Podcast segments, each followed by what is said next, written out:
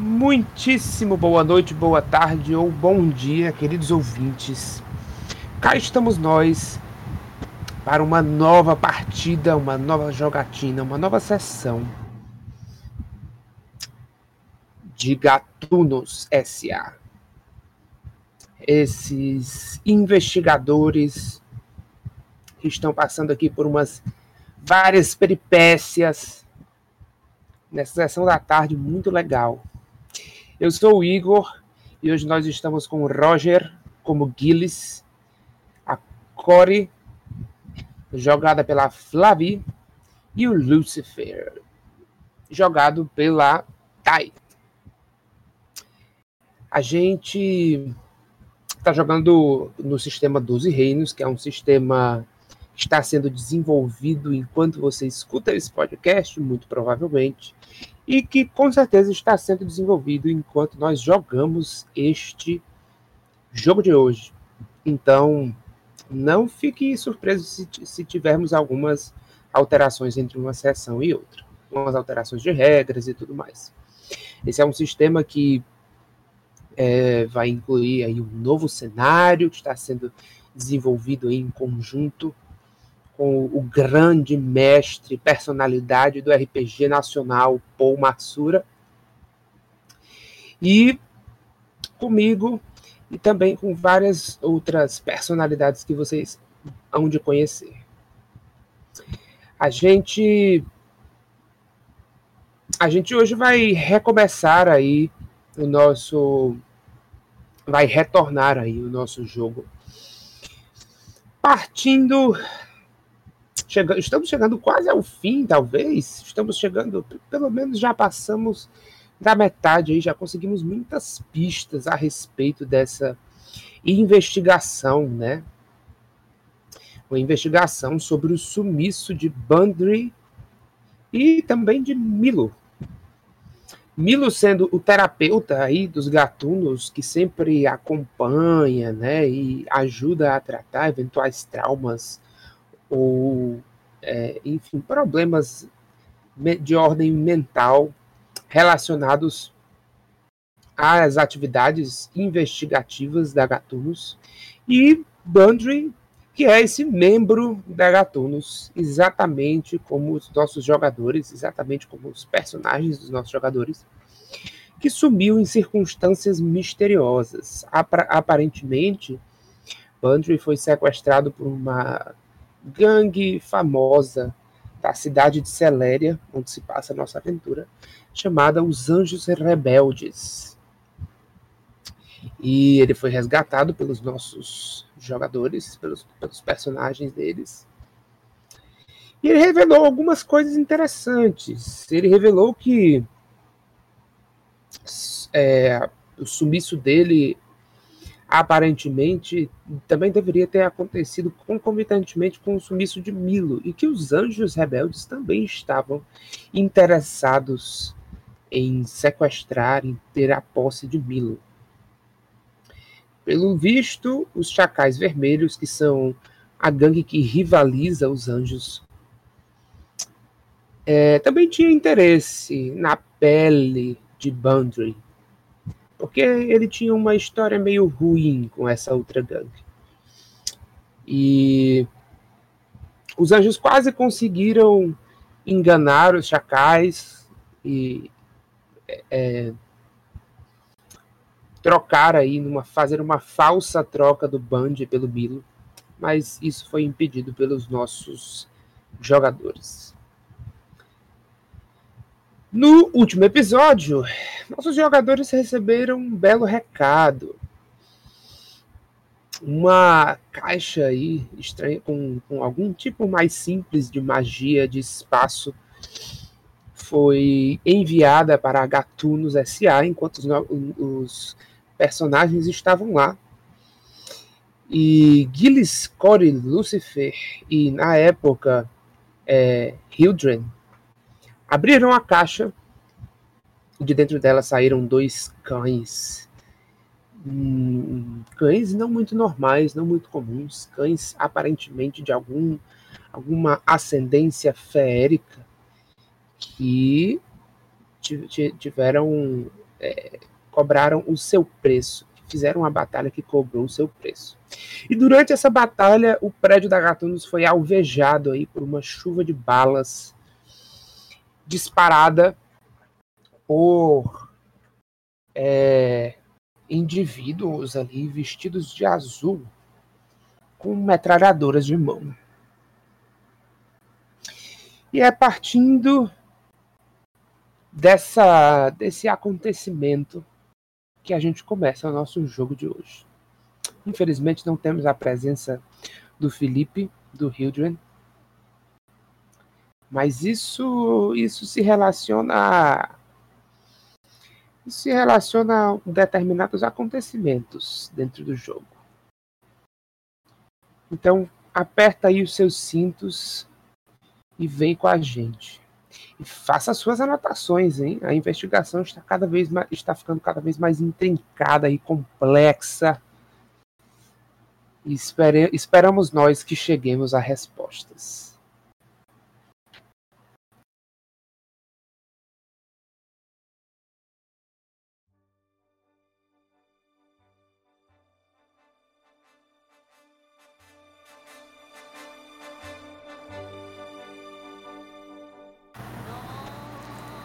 Um rádio ligado no canto da sala reproduz ali uma música suave que ecoa pela pequena sala. Um Gabriel, o zelador e porteiro do prédio da Gatunos, com um bigodinho branco acima de seus lábios uma pequenina vassoura em suas mãos. Não parece nada feliz enquanto varre ali os cacos de vidro e projéteis, os pedaços e lascas de madeira e papéis furados pelas balas que há pouco tempo atingiram o prédio da Gatunos. Olhando ao redor, nessa pequena sala, nesse escritório meio destruído, enquanto o rádio toca essa música pacificamente, a gente percebe não só uma infinidade de itens quebrados, rasgados, destruídos, arquivos caídos no chão, prateleiras e estantes tombadas ou vazias, com todo o seu conteúdo espalhado pelas tábuas de madeira. Mas a gente percebe também deitado ali em cima de um dos sofás do pequeno escritório? Hum, uma personalidade já conhecida por nós. Hildren. Ele parece. Ele tá desacordado e a gente percebe que ele parece dormir um sono meio aflito molhado. Não de uma maneira. Não da maneira como você está pensando. Molhado porque os braços dele e por baixo da máscara dele a gente consegue perceber muitas e muitas gotas de suor. E o peito dele sobe e desce rápido. Enquanto ele Parece respirar ofegante em aparentes pesadelos. Depois da última batalha e dos, dos últimos esforços, Hildren parece ter reagido não tão bem quanto Gillis à febre noturna. E ele jaz ali, coberto em lençóis. E enquanto Lúcifer, Core e Gillis pensam no que vão fazer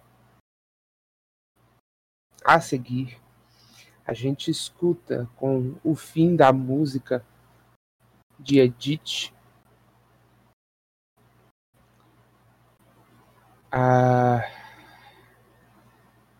Um, um pequeno chiado, um chiado discreto no rádio, enquanto o microfone se liga e a gente escuta.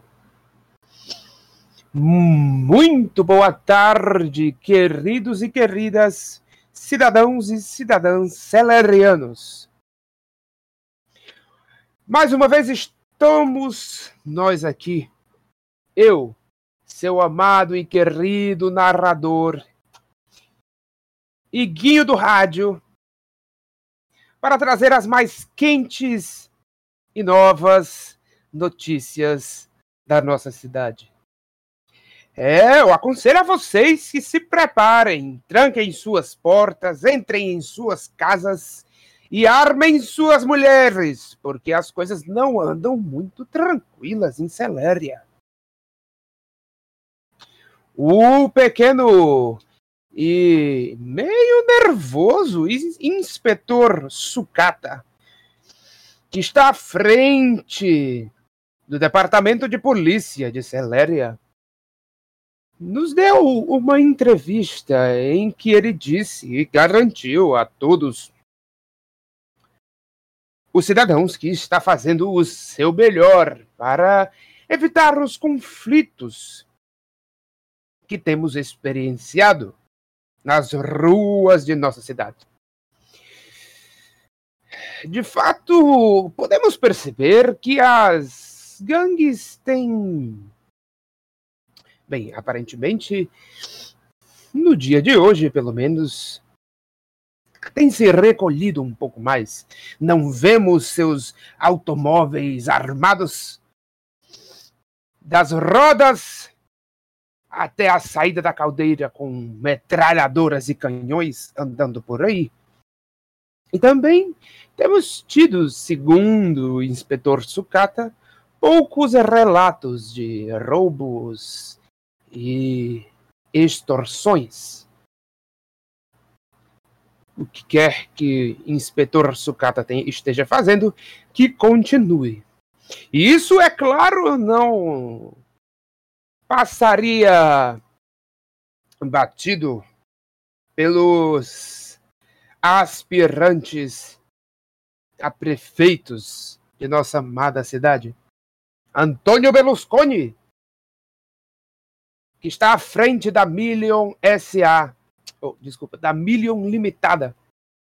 E também que está à frente do Partido dos Industrialistas, afirma que isso é inaceitável e só mostra a má gestão do nosso querido prefeito Polvo à frente do Partido Trabalhador. Enquanto isso, continue conosco enquanto a gente reproduz as mais novas e quentinhas notícias e músicas da sua amada, da nossa amada e sempre apressada Celéria. Até logo logo. Não vá com pressa e tenha calma. E com isso, queridos jogadores, eu abro para vocês o nosso jogo de hoje. O rádio continua a tocar músicas das mais das mais jovens ali, das mais vanguardistas. E vocês estão ali pensando no que fazer e para onde correr, hein? Mestre, assim que, tipo, ah, eles terminaram de, de alvejar o prédio, eu posso correr pra janela para saber onde é que eles vão dar? Tipo, se eles vão dar na rua, o que que eles vão. Que tipo de pauta eles vão pegar? Quero anotar. Foi o modelo. Claro, você pode sim. Olha, você percebe que. Você percebeu, na verdade, quando aquilo aconteceu, vocês conseguiram debelar os cães, né, que invadiram daquela forma tão inteligente a Gatunos. Correndo para a janela, você percebe, você percebe que você percebeu, né, que eles é, que as figuras que metralharam o prédio correram na direção do de uma, de uma escada que tinha ali ao lado e eles meio que usaram alguns canos é, que ficavam do lado do, é, do lado na, na, parede lateral né, daquela construção para descer rapidinho, estilo bombeiro, sabe? Uhum. E eles entraram num, num, automóvel médio ali, num automóvel mais ou menos do tamanho do, do que vocês usaram. É, você percebe que esse automóvel não era tão bem armado como o, os automóveis que vocês viram nas linhas de rodas. Vocês não viram nada muito mais muito vistoso assim. E tudo que vocês conseguiram perceber foi um pequeno, não é exatamente um símbolo, mas eu não sei se vocês já viram, tipo aquele é, aquele adornozinho de metal que fica na frente do capô do, dos carros, sabe? Uhum. Teve um adornozinho como esse com duas asinhas. Enquanto o carro, o alto deles, é, disparou pela Avenida dos Alertas, que fica logo à frente aí do prédio da Gatunos. Dava para observar qual era a linhagem deles? todos, assim, eles pareciam, né? Eles estavam de chapéu e, e, e, e terno. Mas você viu predominantemente ali humanos. Uhum. E aquele bilhete? Era só um oizinho da, da Rosalie ou tem mais alguma coisa escondida? Tipo, alguma coisa. Olha, você só viu um oizinho da Rosalie no bilhete. Pelo menos Assim, lendo ele, é isso que você encontrou. É, boa noite. É, quanto ao Wildren, ele tá no chão ainda? Ele tá no sofá, cara. É, assim, a primeira coisa que ele fez depois de, de, de, da batalha, assim, tipo, ele até tentou se aproximar ali e, e descobrir alguma coisa, mas você, tipo, ele até saiu do prédio, né? Foi nesse outro prédio do lado para tentar investigar, mas vocês viram que ele meio que fraquejou, assim, enquanto ele subia até o teto do prédio do outro lado da rua, né? E aí ele e... voltou, voltou e, e, se jogou no, no sofá. Assim. E Gilles, mestre, ele tá bem com, com, com essa febre? Ele tá sentindo alguma coisa? Cara, estranhamente você tá bem sim. É, você se sente um pouco fraco, um pouco cansado demais. Mas, é, dentro do possível, você se sente ok. Então, é, o Gilles, ele levanta, né? Ele olha para a situação que ele se encontra e fala: Então, eu acho que no momento não há muito que possamos fazer para descobrir o porquê ou como ocorreu esse ataque. Eu acho que talvez ir no Gabriel e perguntar quem, quem possa ter entregado, se ele lembra de alguma coisa. Mas no momento eu acho que o mais importante seríamos cuidar do nosso amigo. E pessoalmente falando, acho que também precisa cuidar de mim. Eu não sei como isso afeta, essa doença pode me afetar e afetar diferentemente, mas eu tenho medo de ficar também nessa posição e vocês ficarem sozinhos. Então, eu acho que o mais sensato agora seria, pelo menos, eu levá-lo ao hospital e resolver de vez o que temos que resolver com essa febre noturna. Eu vou pegar minha chave do meu bolso e jogar pro Guiris, assim. E tipo, cuidado. Cara. O Guilis, ele olha para ela, ele pega a chave, mas ele devolve e fala: Eu acho melhor ir de táxi. Imagina se eu tô dirigindo e isso acontece. Hum, você que sabe o que faz. Mas meio que nitidamente esse ataque foi dos anjos. E meio que nós demos motivo para esse ataque. Ter roubado o Boundary. Com certeza, com certeza, mas eu acho que não se limita a isso. Eu acho que não é só por causa do Boundary. Eu acho que a gente se envolveu com coisas maiores que ele, inclusive coisas que ele está envolvido. Mas de então... qualquer jeito, a gente só vai conseguir essas respostas se a gente for até os anjos e conseguir essas respostas. Com certeza, mas se eles vieram até nós dessa forma, imagine se nós fomos a eles sem, com as mãos abanando, né? Nós estamos em desvantagem, mas às vezes. E aí, Baixinha? Eu acho que. É. A Corey, ela tá, sabe. Meio chocada, meio. Sabe, ela tá mais pálida, tá com um resto de, de lágrimas pelo, pelo.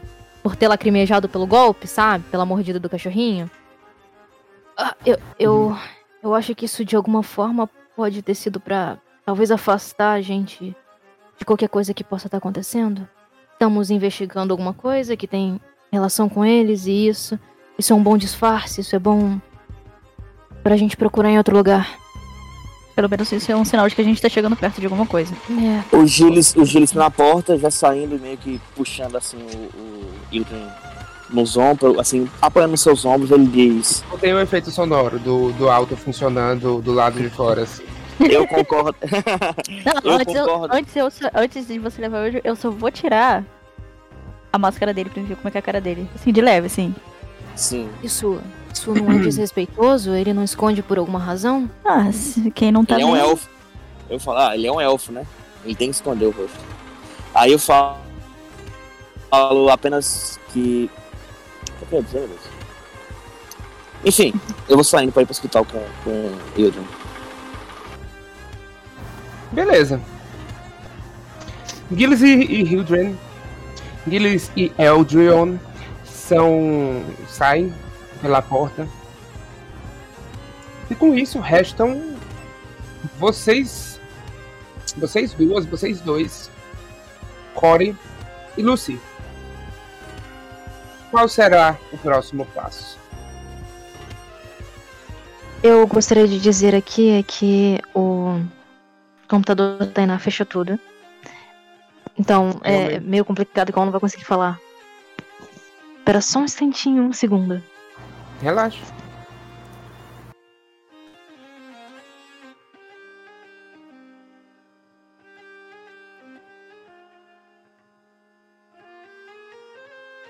Só para relembrar vocês, né, e, e os, os nossos ouvintes também, a última, a, a- a última parte da investigação que vocês meio que fizeram foi conseguir um arquivo, né, com o Marquinhos lá da da- do departamento de polícia.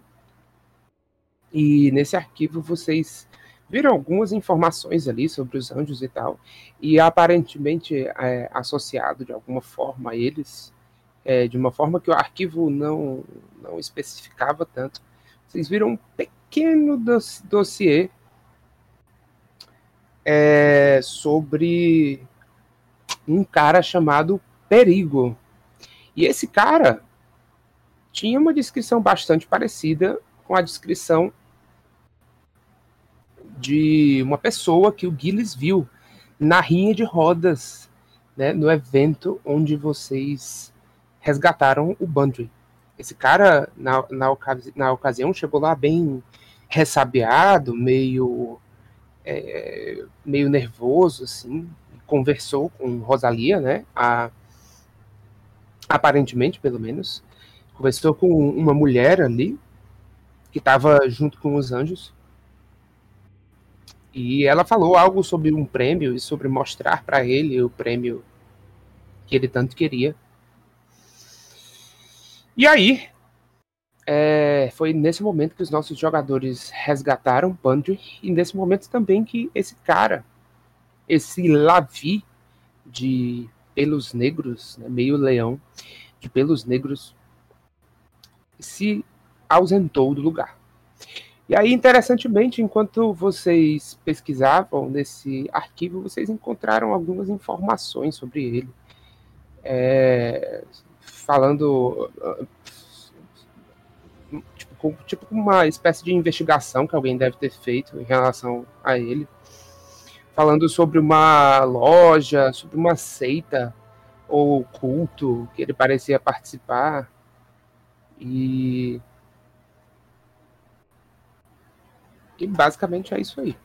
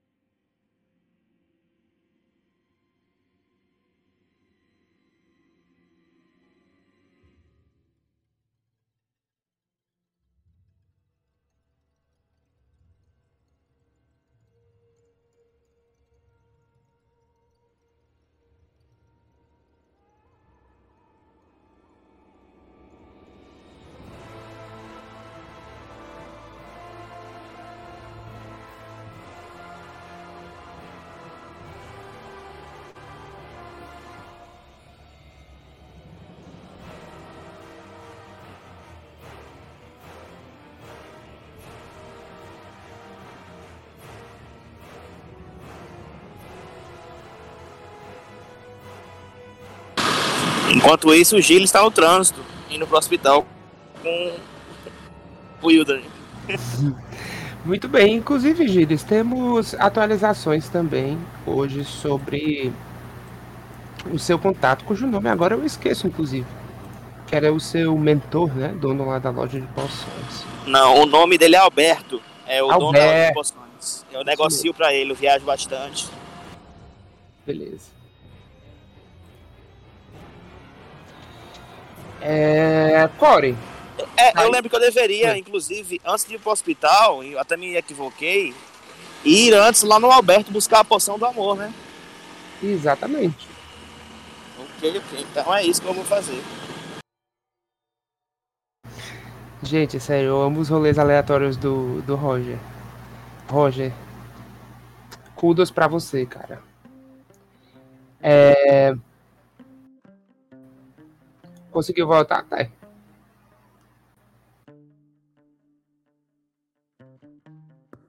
Sei. Tô no navegador. Foi mal, meu. O número fechou do Discord. Tá dando pra ouvir? Foi o Or, tá dando sim.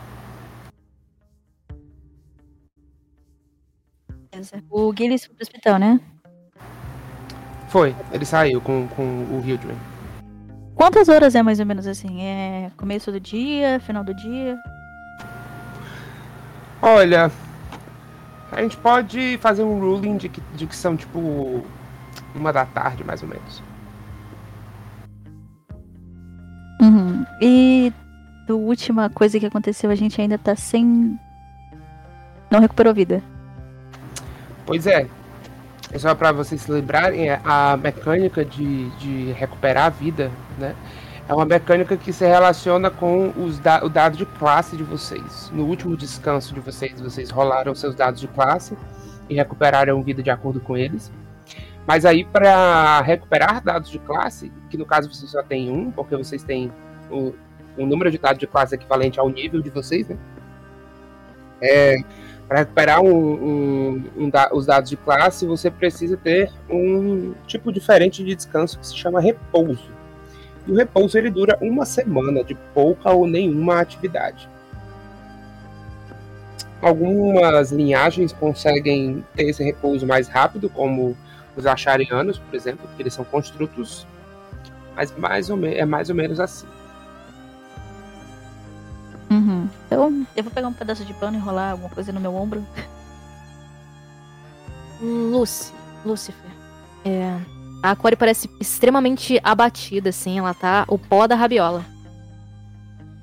O que que você acha da gente tomar um chá e discutir sobre tudo que tá acontecendo? Pra ver se conseguimos chegar em algum lugar. Olha, eu Eu- preciso me acalmar com certeza, mas eu acho que a gente precisa ir pelo menos até o Gabriel pra saber quem foi que entregou a caixa. Tudo bem.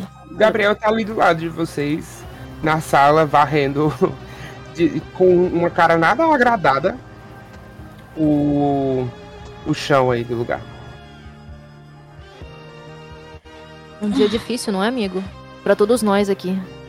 Quer tentar? Ele é meio difícil de se abrir. Ele olha pra Mas é- é vocês uma e conversa. tipo. Ele olha pra você quando você fala e tipo levanta as sobrancelhas assim meio.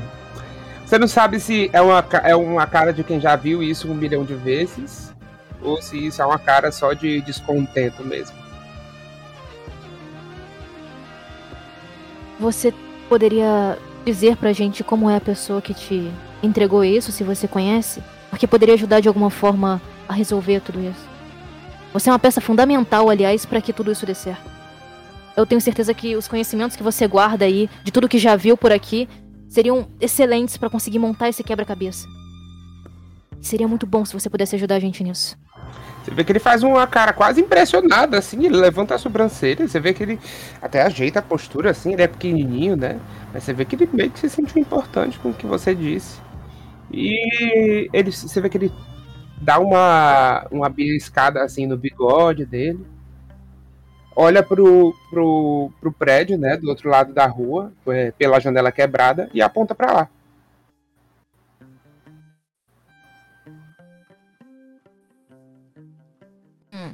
Olha, eu acho que você vai ter que ser mais descritivo do que isso, Gabriel. vê que ele faz um, um gesto com a mão assim, é, mostrando mais ou menos a, a altura ali do, do. que seria o equivalente à altura de um humano. Ele até precisa subir em cima de uma cadeira para mostrar. E, e, ele aponta, ele faz um gesto assim perto da cabeça, falando, é, mostrando como se fosse um chapéu, sabe? E aponta para o sofá azul da, da, da sala.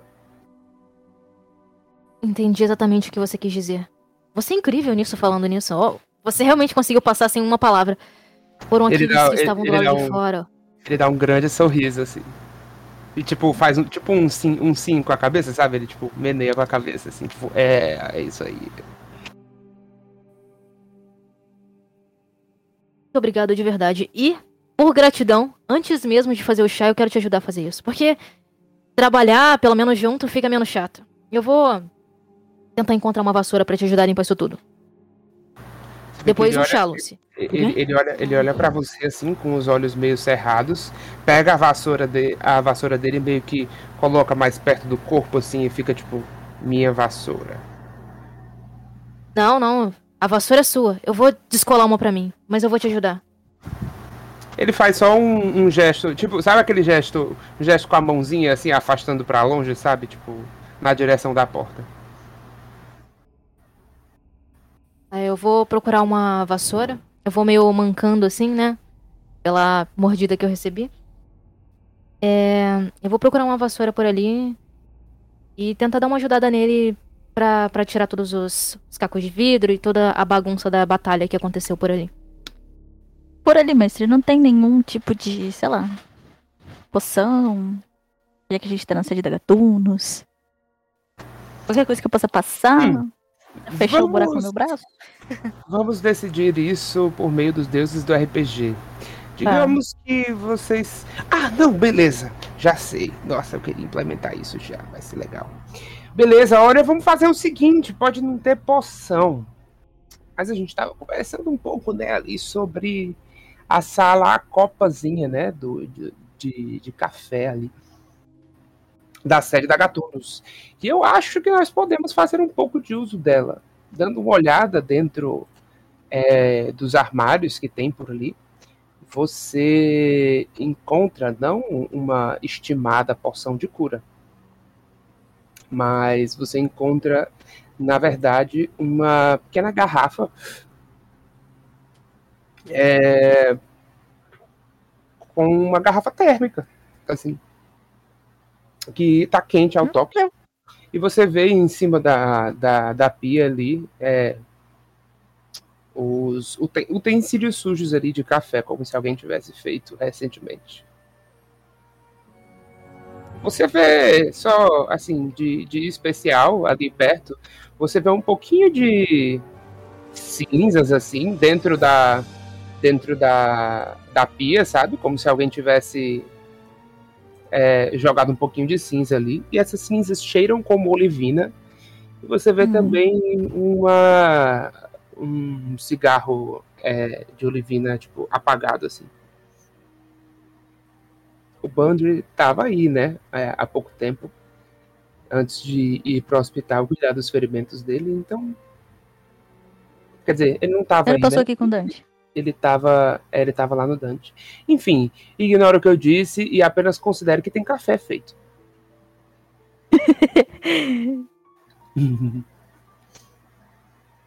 eu vou investigar essa parte então, tipo, o café foi feito há pouco tempo e até onde, a gente, até onde eu sei, nenhum de nós fez. Pois é, quando você coloca um pouquinho, quando você co coloca café na xícara, você vê que ele cheira como café com algum toque especial. Hum. Eu vou dar uma, sabe, colocar um pouquinho na língua só pra me saber se é bebida, alguma coisa assim. Hum, definitivamente tem gosto de café, mas é quase como café com pimenta. E tem um pouco. E tem você sente algo. Que gosta de você sente algo meio é, granuloso, assim, na, na sua língua, assim, tipo uma areinha que fica na sua língua quando você toma. Mas te faz sentir muito bem. Hum. Muito bem como? Dorgas? É, diminui um pouco sua dor, assim. Você fica mais alerta. Hum. Bebê, quero saber o que você faz. Depois de finalizar ali ajudando na limpeza, eu vou dar uma batidinha na copa. E o chá? Parece que você já conseguiu outra coisa, não é? Prefiro café. Hum. A Core vai mancando até próxima ao Lucy. Você tem. Ela se senta ali no- numa cadeira. Tá. Você tem energia ainda, Lucy? Você gastou todos, toda a sua mana, toda a sua energia. Não, eu tenho energia. Eu tenho um só, mas. Tem um de energia. Tá bom. Ah. Pode maximizar a sua energia e recuperar metade da sua vida. Tipo assim, metade no Olha, sentido de estar com hum. metade da sua vida agora. Você sente, Ah, tá, enquanto, você, enquanto você bebe esse café batizado aí com alguma coisa, você sente ele cair meio pesado, tá? Na sua barriga, assim. Só que ao mesmo Vazia. tempo é, é uma grande injeção de adrenalina ali. Você se sente bem alerta agora. Nossa, meu olho de gata tá, tipo, redondinho, assim, É, vidrado. tá grandão, assim. Tum. Você, você até. Dá até pra ver, Corey, que o, o, o pelo do, do Lucy tá meio eriçado, sabe? Sabe como o gato fica, assim, que fica todo eriçado? Ele, ele tá, meio, tá meio contraidão, assim, e, e com a. com a pupila dilatada. assim. Mas tudo parece bem. Que bom que o café te acordou um pouco. Ah, tá ótimo. Vamos conversar sobre o que a gente deve fazer? Uhum. Milo me. me, me deu o direcionamento pra ajudar vocês. E agora eu, eu não sinto nem um pouco que. Eu sinto que posso ajudar. Acho que eu me senti muito mal naquela pequena batalha ali atrás. E muito assustada. Mas eu quero ajudar de alguma forma ainda o ganha-pão de um amigo meu, sabe? Perigos existem. Eu acho que você tem que ficar ciente disso. Mas não precisa se preocupar. Então a gente soube. O máximo que aconteceu foi uma mordidinha. Ou tá muito mal. Ah. Vou olhar pra perna dela. Perna tá, tá mordida, né? Foram quatro de dano, não sei. É, pouquinho tem de um café? Isso aqui, ó. Pequenininha, a boca do cachorro era gigante.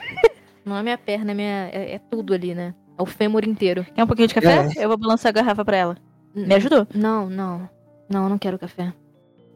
A gente. A única coisa que poderia limpar um pouquinho a minha honra depois da performance ali atrás é a gente conseguir avançar um pouco mais nessa investigação pelo Milo. Até porque ele tá envolvido nisso até onde eu não consigo entender muito bem, sabe? E esse dossiê que, que vocês roubaram, né? Não foi um roubo. Eu peguei emprestado. É, que você pegou emprestado, tem algumas informações que a gente pode pensar um pouco sobre elas. Tentar montar elas de alguma forma.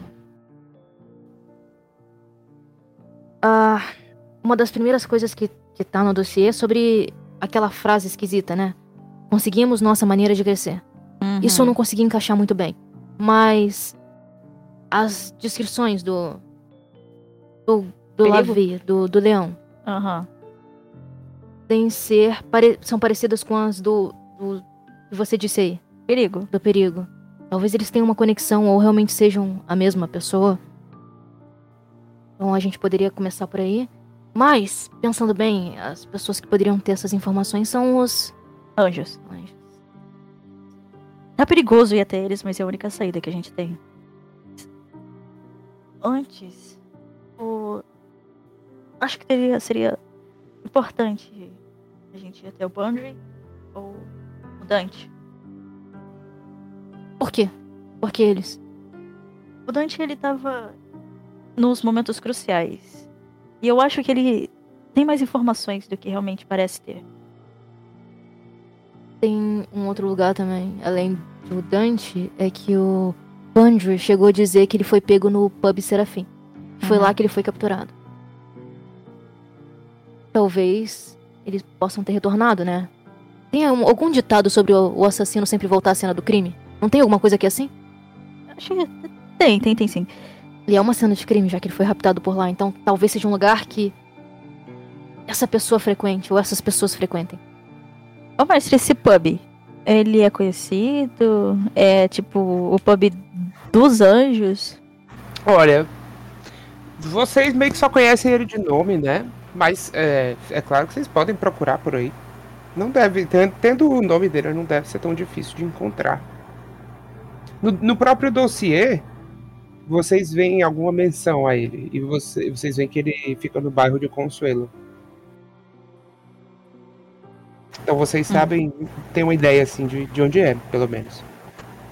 É um bairro mais alto na cidade.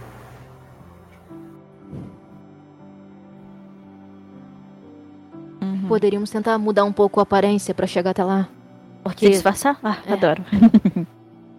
alguma coisa sutil que pudesse disfarçar melhor. Eu- Eu sou super sutil. Talvez te deixar menos parecido com você pudesse ajudar. Eu tenho uns ternos, uns ternos que poderiam lhe caber muito bem. Eu adoro terno. Isso. Deixar menos extravagante. O Bondry também foi pro hospital, né? Que nem o Gilles e o. Aham. Então, a gente vai pro meu alto hospital. E, e qual é o seu envolvimento com esse rapaz bonito, o, o Dante? Ah. Eu não conheço muito bem ele. Ele ajuda nas investigações porque ele nos ajudou, não é? né? Ele deu algumas informações importantes. E ele estava presente nas duas vezes. Em duas ocasiões cruciais. E ele ajudou a gente a fugir da última vez com o Bundry. E ele tem ajudado bastante. O que me parece um pouco suspeito. Vocês estão juntos há tanto tempo assim? Vocês têm uma relação? Ah, não tanto tempo assim. É, são uns flertes, algumas conversas, mas. E ele te deu um alto? É. Depois de um flerte, uma conversa, ele te deu um alto. Tem gente que é emocionada. Eu tô acostumada com gente assim, ainda mais por alguém assim como eu. Pod- Podíamos então unir, né? Você disse pra procurar o seu, o seu namorado, Dante. Enquanto vocês estão saindo, quando Podíamos- você fala isso, Lúcio, rapidinho, quando vocês estão saindo, e quando você fala isso, Lúcio, tipo, ah, ainda mais pra alguém assim como eu, é, vocês escutam a primeira, o primeiro som que brota de Gabriel, que é um.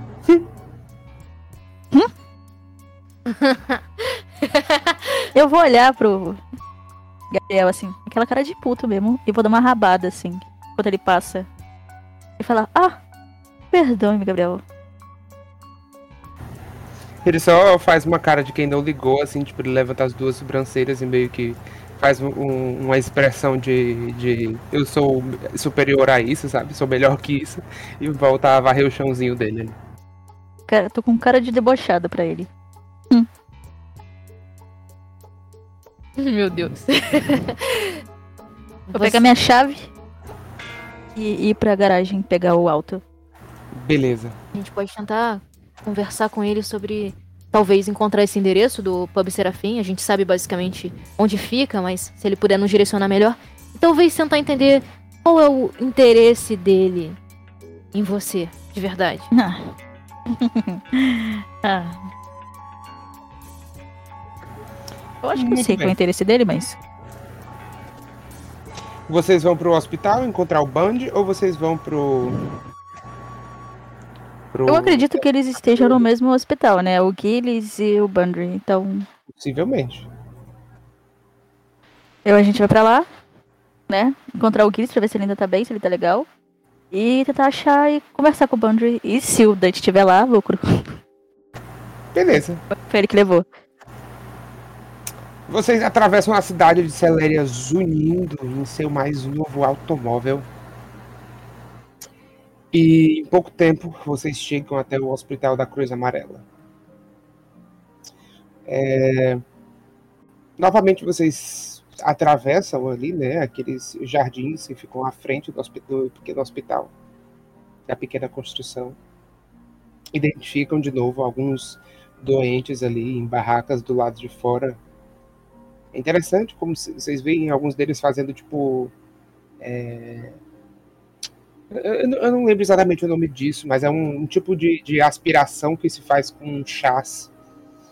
Vocês veem alguns deles com a cabeça coberta por um pano, assim, e, e, e, e o pano meio que pega assim uma bacia com algo quente e aromático dentro.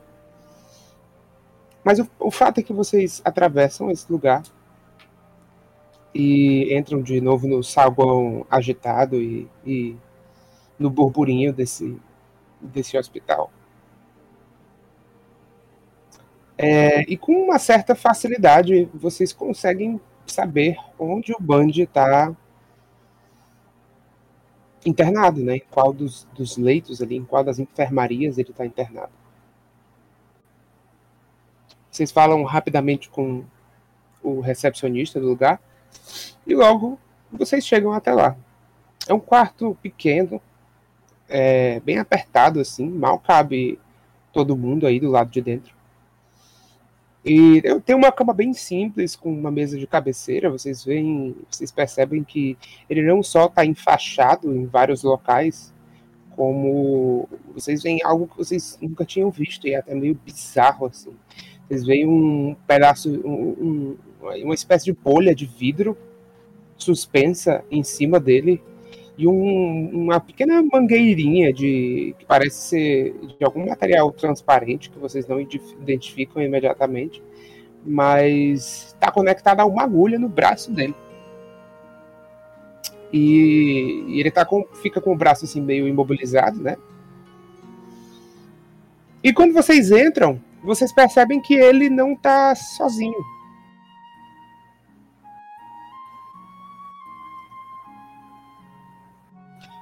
Ele vocês entram no meio de uma, de uma conversa que ele está tendo com um cara, com uma pessoa. Vocês veem que é um gnominho, assim. Ele tem seus. Ele, ele inclusive, não é tão. Ele é, ele é pequeno até para um gnomo, assim. Vocês veem que ele, ele tem, sei lá, 1,20m. E ele tem uma voz assim bem. Ele tem aquele, é, aquele tipo de personalidade que se. se é, é, muito expansiva, sabe? Tipo, quando você entra na sala não tem como você ignorar. E vocês percebem que ele tem um cabelo, tanto barba quanto cabelo roxos. Ele é calvo. Ele tem dois grandes óculos daqueles de, de, de sol, sei lá, de, de, tipo goggles mesmo. Óculos redondinho, óculos redondinhos é, em cima da na cabeça dele, né? Tipo, em cima dos olhos. E ele tá usando, assim, luvas e uma. e, e roupas simples de trabalhador, de, de, de, operário, muito provavelmente. Vou mandar, eu vou mandar aqui no Handouts pra você então, ter ideia de como ele é. Mestre, se Mestre, é, a gente conseguir observar que esse é o quarto dele. Calma, eu tenho dois ouvidos, mas só, um, só uma audição, como é? Não, eu só. Não, eu tava falando sobre o Fala aí, Guilherme, calma. Fala aí, Guilherme. Não, eu tô falando, antes de progredir tanto assim a, a investigação, eu queria fazer aquela cena do. Do, assim, do, do Gilles chegando ao Alberto e tal. Cara, vamos considerar o seguinte. Vamos considerar que você levou logo o Hildren para ter cuidados é, iniciais no hospital mesmo que vocês que o tratamento definitivo para a febre noturna, que envolve ali medicamentos, cirurgias e várias outras coisas, é, seja mais caro, esses cuidados de suporte, que é o que ele precisa no momento para, pelo menos momentaneamente ali melhorar, para escapar, está mais isso, está mais acessível a você. E aí você conseguiu deixar ele pelo menos sendo assistido ali, sendo cuidado no hospital inicialmente. E aí eu acho que a gente pode colocar todo mundo na mesma cena, né? Para facilitar aí a nossa vida. Não, tudo bem, tudo bem, pode ser isso. Então, enquanto vocês entram, é, entram na sala, pouco tempo depois, vocês escutam os passos de Gilles atrás de vocês. E vocês pegam então, o Bando o Bando e esse gnominho no meio da conversa. Vocês, vocês então, mestre, que... assim que eu vi que era o quarto. Pode falar.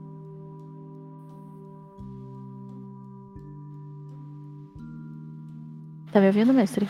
Alô? Tô, tô ouvindo. Tainá, você caiu? Tá me ouvindo?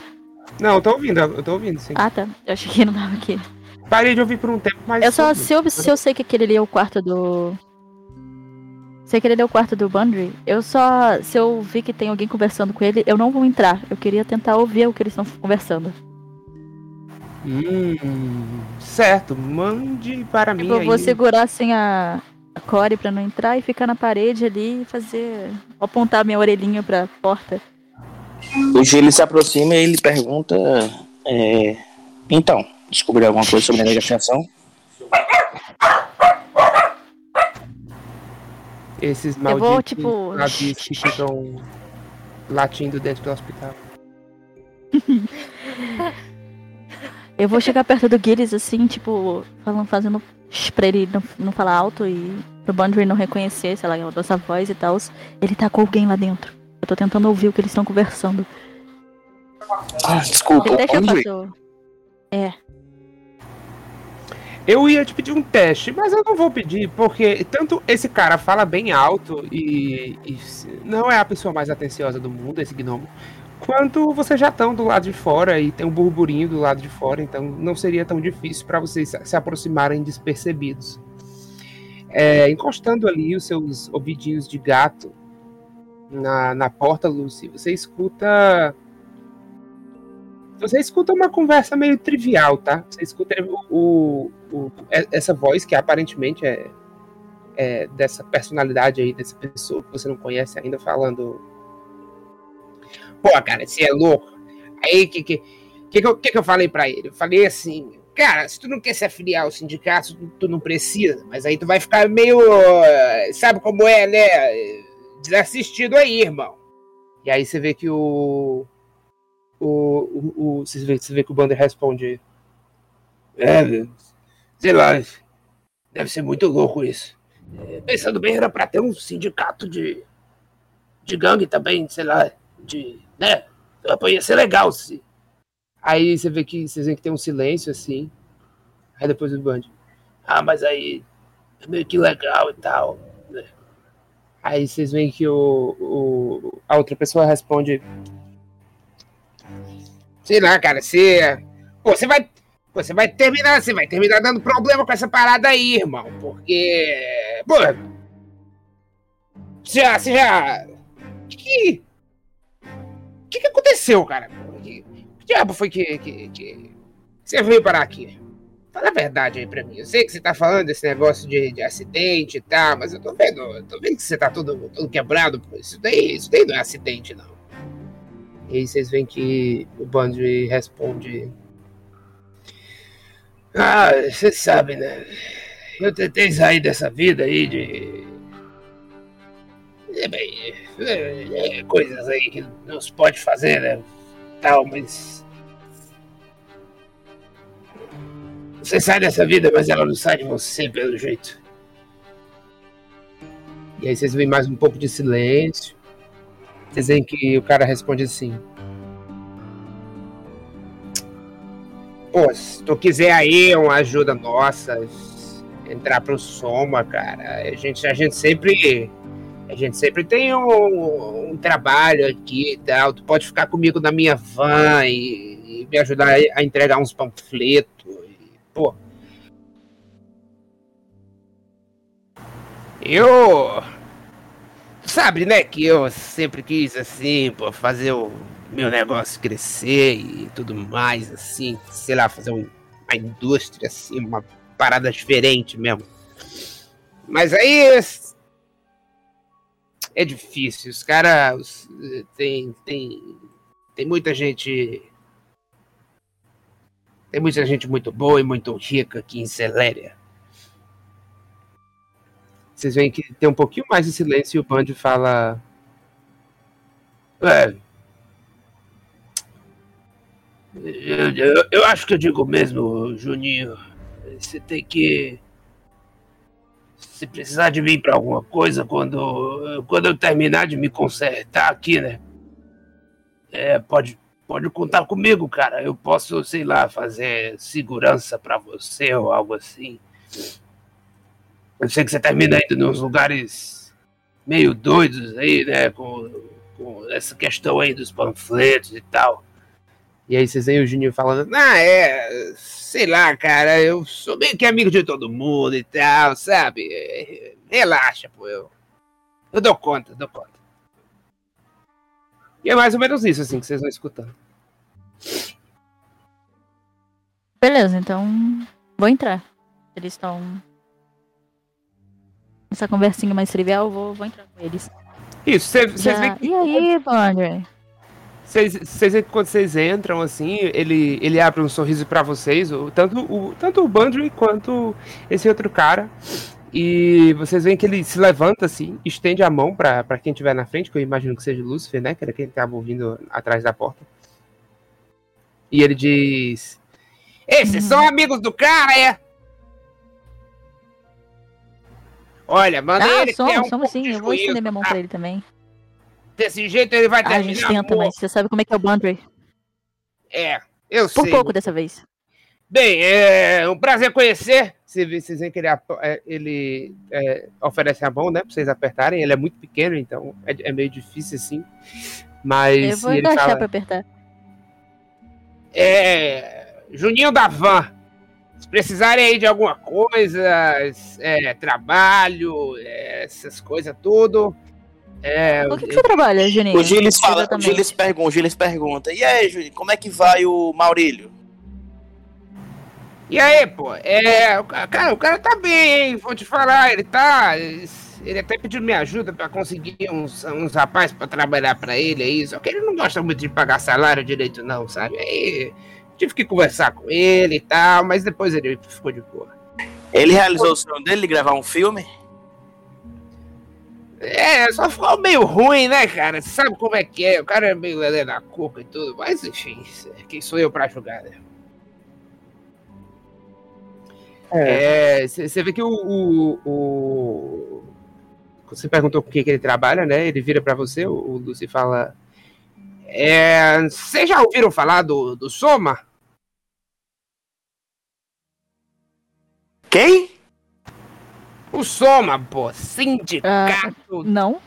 sindicato dos operários montadores de autos. É, irmão, tá ficando sério. A gente tá se organizando aí, eu tô na, tô à frente, né? Tô, tô organizando o pessoal e é isso aí. A gente. A gente tem conseguido sempre salários justos e boas condições de trabalho, hein? Se vocês precisarem de um emprego em alguma das fábricas ou algo assim, é só falar comigo.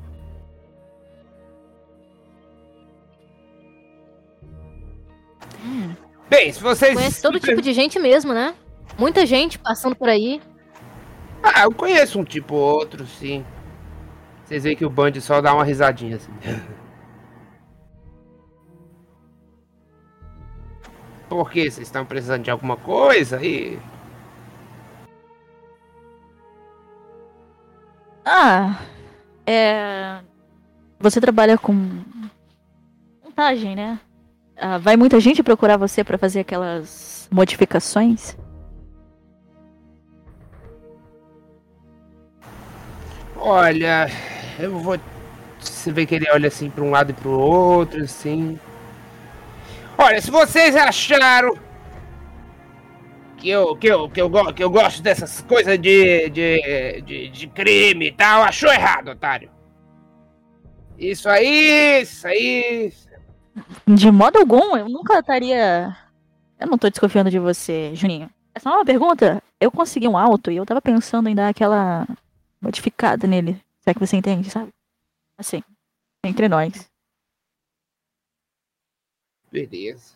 Ó, eu vou te falar o seguinte, tem, tem, eu conheço sim os caras, às vezes eles vêm, quer falar comigo, quer chegar, quer chegar pra, pra mim, pedir uns negócios e tal, eu, a, a gente trabalha sério, a gente não, não gosta dessas, sabe, de, de roubar peça e essas coisas, e- mas os caras queriam, tinha uma época que até me deram uma, uma ameaçada e tal, enfim. Band até me ajudou com Ixi, isso. né? E que caras eram?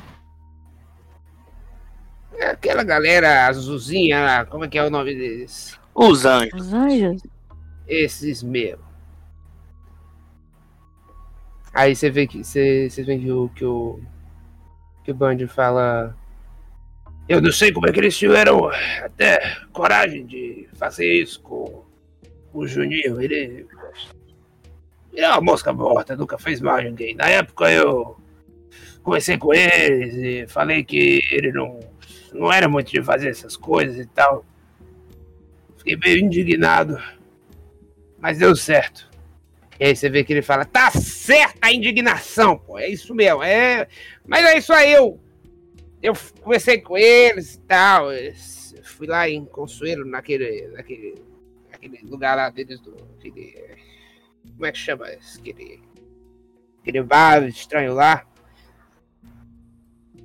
E aí, depois também que, que, que eu expliquei tudo, o Band ajudou a gente, eles pararam de me incomodar. Mas eu vou dizer para vocês, os caras estão. Hum. Assim, eu tenho uns amigos que, que moram lá em Consuelo, né? E, e eles estão. Eles têm um monte de, de lugar lá, hein? Os anjos, você diz? É, até onde eu sei, não é só esse bar, não. Eles, eu, digo que é por isso que eles colocaram esse nome estranho, porque assim, ele, eles gostam muito de canto alto, sabe? Coloca esses. Coloca esses altos deles nos lugares e, e fica, fica assediando a galera que passa, sabe? Tentando roubar e tudo mais. Isso tudo é uma coisa horrível, assim. Tem uns amigos também que, que, que não gostam dessa forma rude com que eles tratam. Mas cada pessoa tem seu jeito, não é mesmo? Ah, você sabe de mais alguns outros pontos que os anjos costumam ir? Olha. Eu não sei.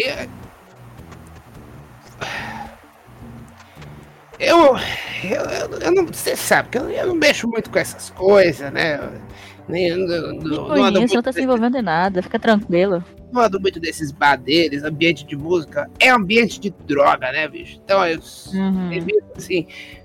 Mas é, até onde eu soube, eles meio que, depois de uma briga que teve lá, umas paradas, não sei o que, que houve bem, eles fecharam esse, esse bar Serafim aí. E aí, desde então, eu nunca mais foi por lá, não. E depois que eles fecharam o bar, você não faz a menor ideia de onde possam, eles possam ter uma oficina ou. Ou onde eles possam ter reaberto o bar, talvez? Em outro lugar? Outra Olha, localização? Eu não vou estar tá sabendo te dizer, mas tem uma coisa que eu sei. Esses caras, eles sabem esconder muito bem o que, que eles estão fazendo. Não hum. se enganem se vocês acham que eles vão só viver em bar, em oficina, esse tipo de coisa, tá? Eles gostam de se aproveitar aí dos preconceitos que o pessoal tem, pô. Você sabe, preconceito é coisa de cigano, né? Enfim. Sim, mas Juninho, então um questionamento que pode fazer assim, meio fora da curva. Quanto às eleições que vão ocorrer, você sabe se tem algum movimento dos anjos, dos chacais? Ah, Cara, sei lá, eu acho que não, pô. É, é, os caras tão. são. Bem, o que eu conheço não tem nada de, de, de, relacionado, não. Tudo que eu sei é que. Cês, o que vocês devem saber também? Tem esse Berlusconi aí, que quer, que quer entrar, entrar como prefeito, e aí o prefeito povo tá aí tendo esses problemas, né? Eu não duvido nada de vencer. Não, mas, mas, você acha que, assim, o poder dos caras é grande, você sabe que eles têm um alcance, também, mesmo tá falando que eles escondem bem o que fazem. Então, acho que não seria muito suspeito, né? Se aquela líder deles, a tal da Rosalia, né? Ela tem algum envolvimento com isso, alguma coisa. Ou pelo menos algum interesse, né? É, eu não sei, cara. Eu, o que eu sei é o seguinte, eles gostam muito de fazer. Eu, eu, eu vou te falar, eu vou te falar. Aqui, aqui tem informação, pô. Aqui tem informação. Qualidade, Esse, qualidade. Aqui é profissional, pô. Eu vou te falar o seguinte. Esses caras gostam de fazer umas coisas pros outros, sabe? Tipo. Tipo. É, meio que receber contrato, assim essas paradas, sabe? É, se tu precisar de uma, uma coisa errada assim, aí tu fala com eles que eles conseguem. Eu duvido que eles tenham envolvimento com galera de político e tal, mas não é a primeira coisa que eu pensaria, não. O Gilles, ele, ele vira assim, aí ele olha assim, de canto de olho pro, pro Bandry, ver se o Bandry sabe, se o Bandry tá escondendo, se ele sabe alguma coisa, se ele demonstra alguma reação. Não, cara, você percebe que ele, ele tá. Ele só parece ansioso, assim. É, e meio que ele se coça, assim, de vez em quando, tipo, coça os cotovelos, sabe? E, e olha ao redor. Mas você imagina que isso provavelmente é mais à procura de Olivina do que qualquer outra coisa. Não, pois tudo bem, Juninho. Eu acho que as meninas perguntarem alguma coisa, a menina e os quiserem mais alguma coisa, mas eu acho que por enquanto eu só queria talvez conversar com o Bandry um pouco, se vocês puderem ir um pouco mais pra lá. E aí, tipo, o Gilles se aproxima do Bandry. Não, beleza, ó. Isso aí, vocês precisar aqui tem informação, amigo.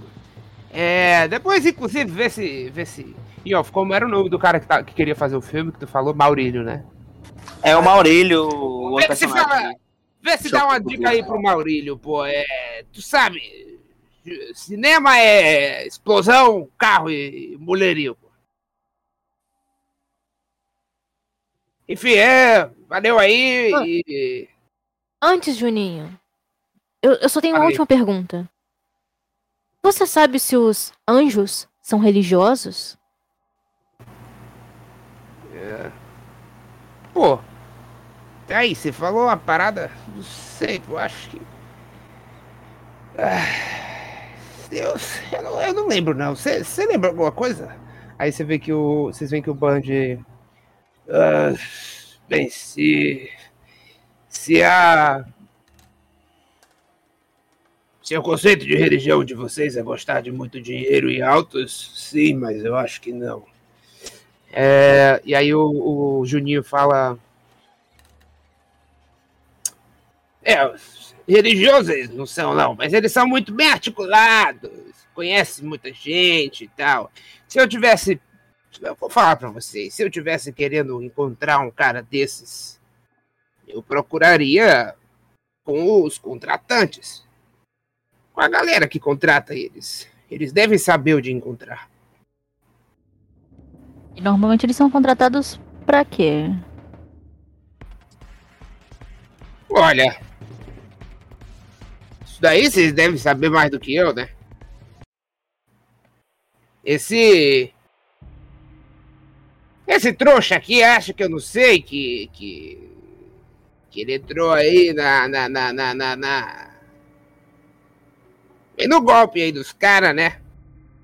Mas isso daí eu não duvido nada que tenha sido contrato. Eles, eles ganham uma grana com, com cada contrato desse que eles fazem. Não que eu gosto de me envolver com esses caras e tal, isso nunca é, não é, não é minha praia e tudo. Isso aí é coisa que a gente ouve falar e tal, né? A galera sempre sabe.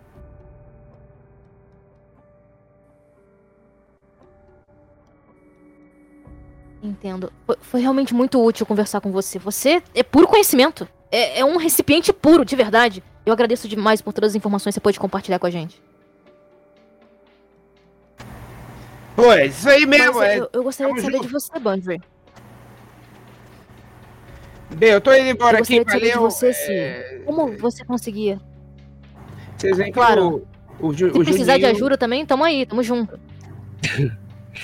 Vocês veem que, que o Juninho só é, dá um tchauzinho pra vocês, pega as chaves aí de um alto e vai saindo. É, como é que você tava falando?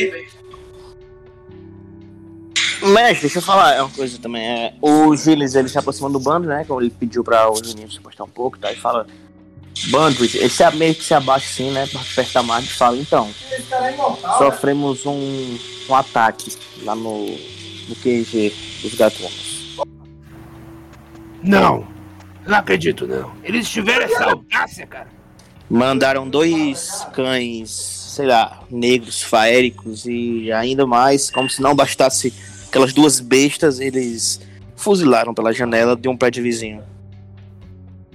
Cães negros. Dentro de uma caixa. Uma caixa do tamanho da minha mão. E. E não era um é pincher. Rosalia gostava dessas coisas. Na Ela verdade, mandou, ela ela. mandou um bilhetinho também. Tinha uma menina, eu, eu tô, tô querendo lembrar o nome dela, eu acho que era Josefa. Josefa alguma coisa. Ela gostava desses, desses bichos. Vocês já ouviram falar? É, rastreador vicioso.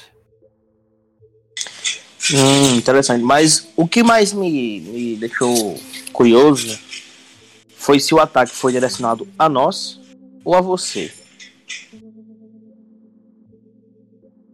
É é uma, é uma boa pergunta. Eu, eu, eu tava falando com o Juninho pra, pra tentar conseguir um pouco de, de segurança, talvez. Mas, assim, é, algumas coisas que não ficaram muito claras e você não me respondeu naquela pequena sessão de interrogatório que eu fiz lá no escritório. Mas eu quero saber quais são os interesses deles em, em você, dos anjos em você. Por que, que eles estão te perseguindo e por que, que você era moeda de troca. Na- com- e com o Milo, principalmente. Se eu soubesse qual o interesse deles, eu não sabia. Depois disso que o. Se eu soubesse qual o interesse deles, eu já tinha falado pra vocês. Eu não tenho. Não tenho muita ideia. Depois disso que o Juninho falou, e realmente é algo que na época que eu tava. Eles estavam meio que começando ainda. Mas. Talvez de uns tempos pra cá eles tenham feito mais desses contratos às vezes sequestro, extorsão ou algo parecido, sabe? De vez em quando, se você precisar de algo errado. Bem, eles faziam bastante esse tipo de coisa. Na verdade, quer- na época, mas. Quer dizer então que essa intimidação que eles tentaram fazer conosco, talvez até uma tentativa de assassinato, pode ter sido mandado por alguém. Ao que tudo, ao que tudo indica. Isso, eu já acho que pode ser, porque a gente meio que mexeu nos calos deles, né? O Mas Gil se aproxima um pouco. O Gil se aproxima um pouco dele e fala assim, meio que sussurrando. Será que foi esse Jonathan que mandou? Que fez esse contrato com eles? Vê que ele engole em seco, assim, pensa. Eu acho que é uma boa aposta. A gente não sabe quem é esse cara. A gente não sabe se. Bem, quem são os agentes deles. Se, qual é a relação dos anjos com ele. Pode ser que eles tenham só recebido um trabalho para fazer e tenham feito. Ele, o Gilles, ele vira assim as costas para o Pro Brown, pro Brown, pro Bando e coloca a mão no, assim no, no cavanhaque, começa a coçar e pensar e vira de volta e fala. E se talvez aquele Lavi que eu encontrei no dia que, no dia que conseguimos achar você, que também encontramos alguns documentos lá que podiam indicar que era ele, sob a alcunha de perigo. Será se ele, uma peça tão misteriosa, não teria alguma coisa a ver com esse Jonathan?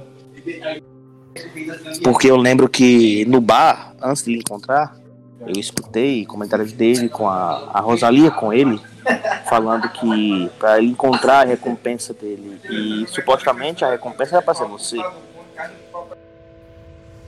Você vê que ele fica sério, assim, por um tempo.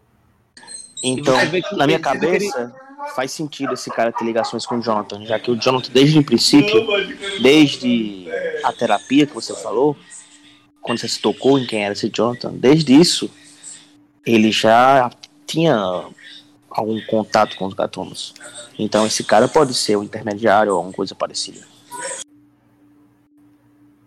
Pô, tu tem, tu tem razão, bicho. É, é, sei lá, pode, pode ser. Eu... Fa- faz um favor pra mim aí. É, a- Abre aí esse armário. Enfim, se alguém abrir o armário, vocês Eu, verão eu tem vou abrir pra ele. Pra onde Pronto, ele vocês veem que tem uma espingarda gigantesca, estilo arma de matar elefante, que na ponta ela vai abrindo tipo um trombone, sabe? Aham. Vocês veem que ele, ele, ele só é, estica a mão e fala assim: Sei lá, vocês estão me deixando meio com medo, pô. Vou até dormir com a, com a Uhum. abençoada aqui. É. Eu, eu juro, eu, eu acho que eu falei tudo que eu sei. Eu, desci, eu, eu digo pra você, você falou sobre me usar como moeda de troca e tal. Os chacais tinham, tinham rixa comigo desde a época que. Desde antes de eu entrar nos gatunos. Eles me queriam, provavelmente, mas. Por que que. Por que sequestrar o Milo também? E por que os anjos queriam o Milo também? Eu, eu não consigo ter certeza. Só imagino que talvez ele estivesse dentro do contrato, se foi esse o caso. Junto comigo. Já revelou, já revelou algum tipo de informação muito íntima pro Milo? Já que ele é seu, seu terapeuta, talvez ele tenha alguma informação que você não sabe. Eu Depois, acho que sei lá, todo mundo. Formas de todo- terapia. Eu acho que todo mundo da Gatunos já revelou alguma coisa. O Milo tinha aquele negócio de, sei lá, tirar umas coisas de dentro da cabeça da gente, né? Eu quase parava de fumar depois de uma terapia deles. Imagina só. Deuses me livrem. É que pra quererem você e, e o Milo. Não, não sei o que eles poderiam querer. Tem que ser alguma coisa que faça sentido com vocês dois juntos. Ou uma informação. Eu escutei. É. Quer dizer, você tinha interesse em, em continuar a sua vida de. Sua vida dupla. Fiquei sabendo aí por fofoca, você tá na boca do povo. Eu não queria te dizer isso também, mas tá na boca do, do povo. Ouvi alguns chacais dizendo isso. Que você não é muito confiável, que ficava vendendo informações por aí. Eu quero ser honesta com você, eu quero ter uma relação honesta. Eu queria saber até onde isso é uma coisa verdadeira. É, é um pouco verdade, mas eu parei com isso tudo depois que. Depois que eu fui preso e tal. Eu saí, fui basicamente direto pros gatunos. É, eu, eu, eu evito mexer com esse tipo de coisa, é muito. É muito trabalho e eu, eu, eu tenho família e tal. Não vivendo comigo, mas eu tenho. Então eu evito, sabe? Quero então relembrar que o seu, o seu antigo interrogatório com o Gillis, você tinha dito que depois de sair da cadeia, o Jonathan tinha pago sua fiança. Algo assim. é. O, o policial lá falou, tipo, ah, você deve um favor ao Jonathan ou algo assim. E é isso que eu tô te dizendo, eu, tinha esquecido disso, sei lá. Enfim, quem quer que seja Jonathan, tá ok, eu continuei vivendo minha vida. Talvez, talvez eles queriam o Milo porque foi durante uma das sessões de terapia com o Milo que esse nome surgiu de novo. Ele deve ter anotado em algum arquivo dele, ou sei lá, algo assim. Eu não sei. É que é um mas pouco suspeito. esse, esse nome deve ser muito. né? Meio complicado se todo mundo que fala dele some e é sequestrado, enfim. Sabe, sabe uma ligação um pouco assustadora que eu tô tentando não fazer? Tudo isso aconteceu após sessão de terapia com o Milo. Entende? Não que, eu- que de alguma forma o, o Milo esteja envolvido nisso, mas esse nome estava enterrado na sua mente até, até aquela bendita sessão e logo alguns dias você disse que desapareceu. No caso, foi pego lá no pub Serafim. É, Mas isso veio à tona. Por que, que vocês fizeram essa, essa imersão, essa, essa terapia aí? Juntos ainda. Tão estranho fazerem juntos. Ah, isso é procedimento padrão para gatunos, né? Todo, todo mundo fazia de vez em quando. Não, isso é verdade. A Gatunos tem esse costume, às vezes, quando, tá, quando tem muito atrito dentro dos grupos de investigação, de fazer uma terapia em grupo, assim, com, com o Milo, né? Inclusive, eu acho que ele ganha bastante dinheiro com isso. E ele induziu vocês a um sonho. Uma espécie de hipnose, não é? É algo assim. Hum. pouco Talvez estranho. quisesse o Bilo pra fazer isso também. Com o próprio Bundry ou com a outra pessoa.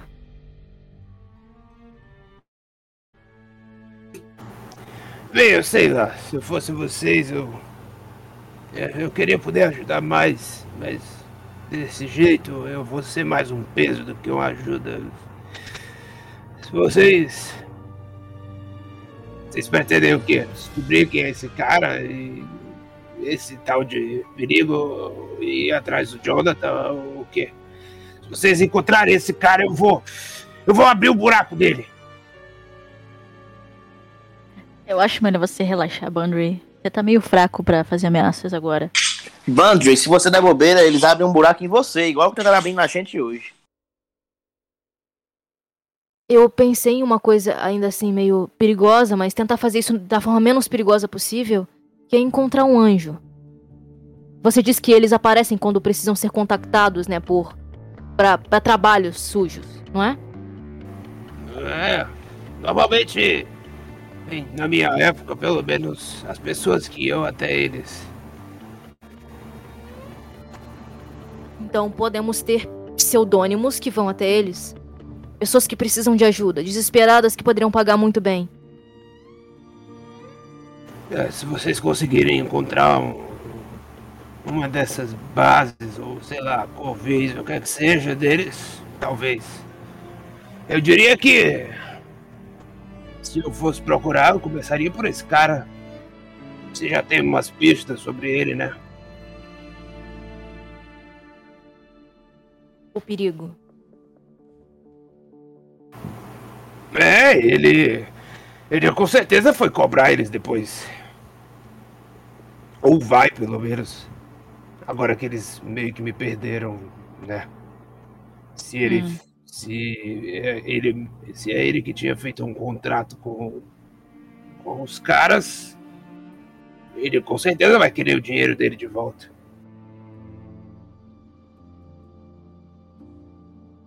Então eu acho que é o melhor, então. Vamos tentar encontrar o. Lavi. Mestre, antes de sair do hospital, só quero passar por aquele médico lá, aquele doutor que é um Erep, pra falar, ei, já consegui já o nosso combinado. Eu apareço aqui mais tarde ou amanhã. Ah, muito bem. É... Ele fala, ele fala pra você assim, tipo. ele faz um pra você e. O Gilles dá uma piscadela assim. É, nos, nos vemos mais tarde, então. Mas para- Ninguém vai saber da, da pesquisa que estamos fazendo. Claro, claro. é, é, os sujeitos da pesquisa estão é, preparados. Inclusive, tem o outro rapaz, o que também foi atingido pelaquela mesma, aquela mesma doença, está aqui, internado Ah, no sim, eu, eu, eu já. Tenha, tenha um certo cuidado com ele lá, então. Eu já o examinei agora recentemente. É, é, não se preocupe, eu, eu cuidarei muito bem dele. O Gilles acena com a cabeça, vira as costas e sai. Muito bem. Então lá vamos nós. Considerando o contexto atual aí de vocês, eu acho que de, de caminhos a seguir, tudo que temos é investigar um pouco sobre esse cara, né? O perigo.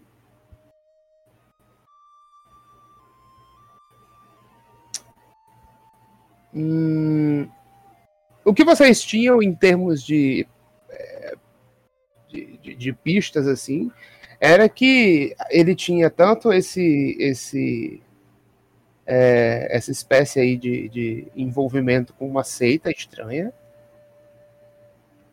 e que ele frequentava uma loja de penhores. Pelo menos é isso que a polícia tinha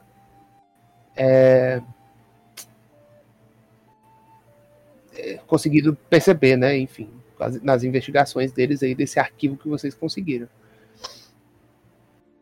E algo sobre universo irra- irracional relacionado a essa seita estava escrito lá.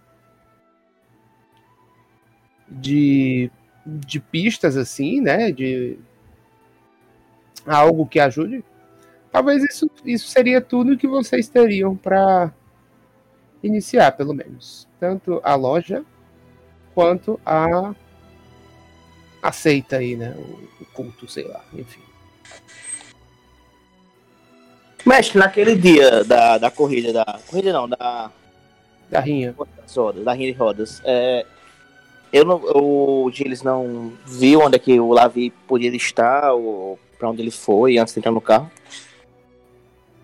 Cara, você, assim, com a confusão, né, e como você precisou, como você entrou no alto, né, para resgatar o Pandy, é melhor que não deu muito tempo, assim, de você ter certeza de exatamente para onde ele foi. Você só teve, você só percebeu que ele, tipo, saiu apressado, sabe? Não, porque eu lembro que o senhor até falou que ele tava na porta do alto com a, com a Rosalia, de um alto. Isso. Eu lembro como era esse alto. Lembra? Se eu, eu, eu- assim, eu vou falar pro pessoal as descrições desse alto, né? Como ele era mais ou menos, e assim, pra gente pelo menos ter uma pista dele, pelo menos ter um alto, que são poucos na cidade, como você falou, né? Que é algo Uhum. novo, algo muito caro, e aí, com a descrição desse alto, tentar encontrar onde ele pode estar. O alto, no caso, e aí com isso, encontrar a Rosalia ou o Lavi. O que você lembra nesses, dentro desses, desses termos é que isso realmente é uma conexão que você consegue fazer agora. É, que existia essa. que tem esse. esse.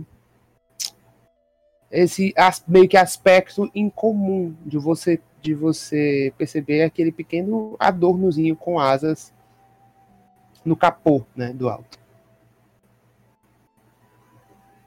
Tipo aquele, aquele círculozinho na Mercedes, né? Ou então aquele da Puma, que fica na frente do carro, um Exatamente. Eu falo pras meninas que assim, a última vez que a gente viu ele, pra mim não, pra o Lucifer e pra. pra Corey. Falo pra elas que a última vez que a gente viu o, o, o Lavi, ele estava num carro dos anjos. Hum.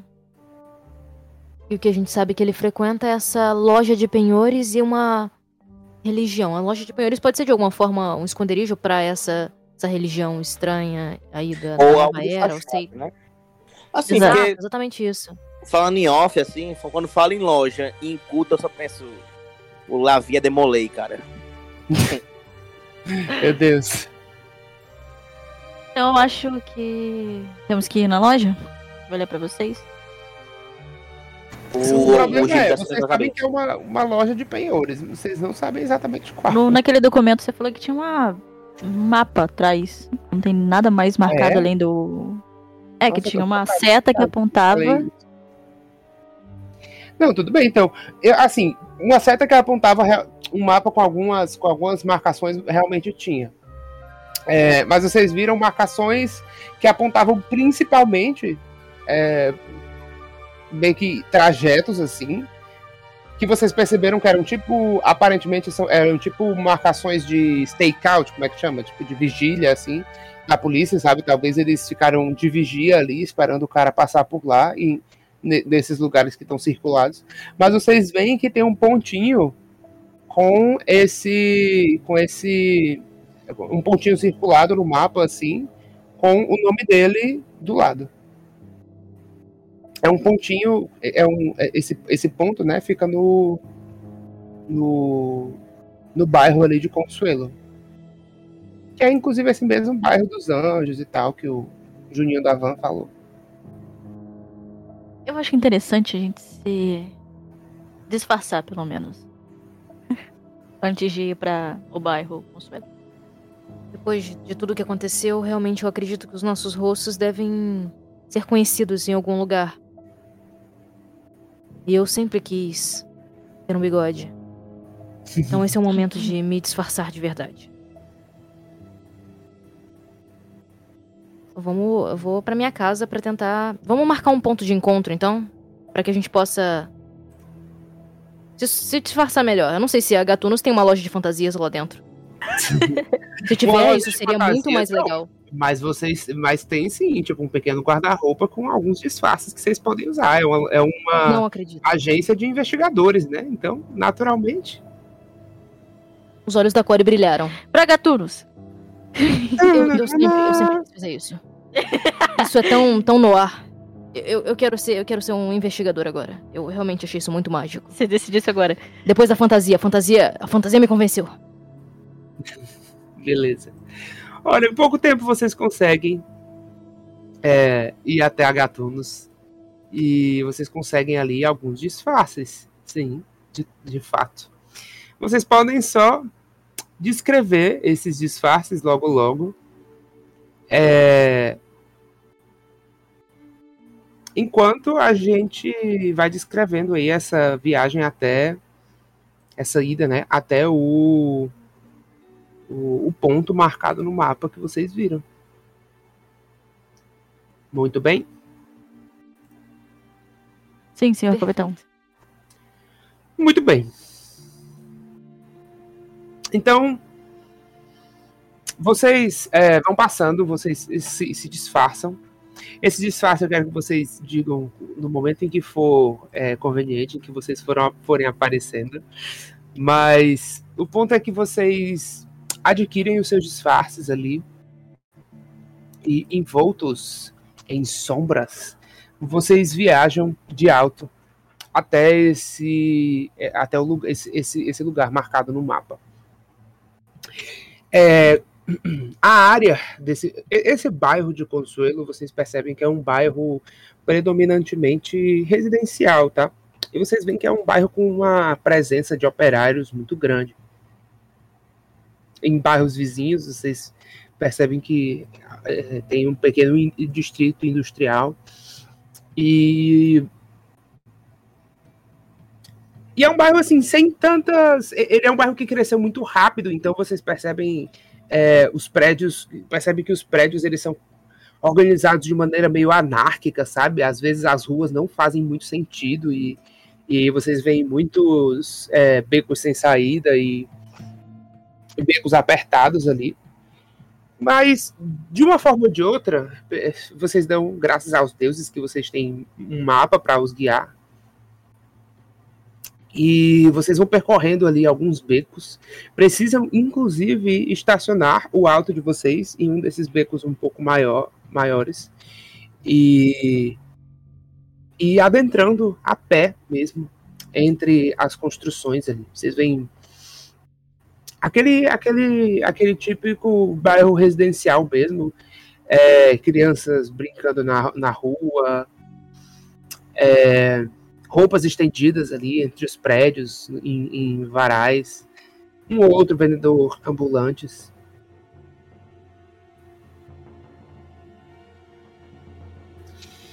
E então, finalmente, vocês se aproximam do lugar que estava grifado no mapa. De longe vocês já conseguem perceber pela grande quantidade de panfletos ali que se trata realmente de algum tipo de é, templo religioso. Ao se aproximar desse lugar, é impossível que vocês não sejam assaltados pelo aroma forte de incenso barato. Que deixa os olhos de vocês um pouco avermelhados e as narinas quase entupidas demais.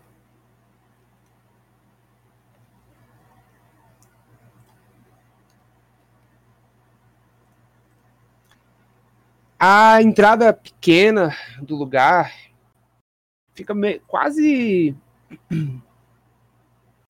escondida em meio a uma infinidade de panfletos e cartazes com algumas frases ali meio inspiradoras como quanto maior o homem, mais baratos são os seus prazeres ou o dinheiro não compra valores. E também é cercada por vários habitantes ali, de, de linhagens nas mais diferentes. Do lado de fora vocês veem um pequeno rádio ligado, tocando, enquanto eles parecem. Eles são vestidos assim com roupas bem surradas, bem simples. E, e, vocês percebem que eles todos parecem bem dispostos a chamar e conversar com qualquer pessoa que, que esteja passando ali por esse por esse pequeno bequinho.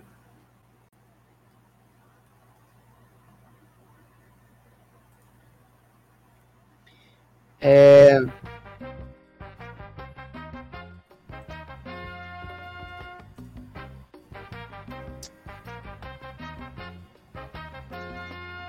Do lado de dentro, vocês escutam o som de, de sinos e mantras meditativos que ecoam.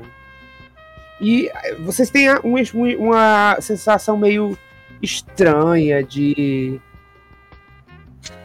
Mas estranha, mas bastante pacífica, assim.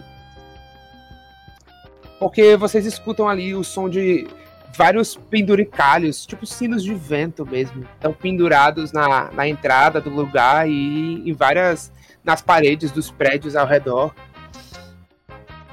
E vocês veem dos, dos lados de ambas as.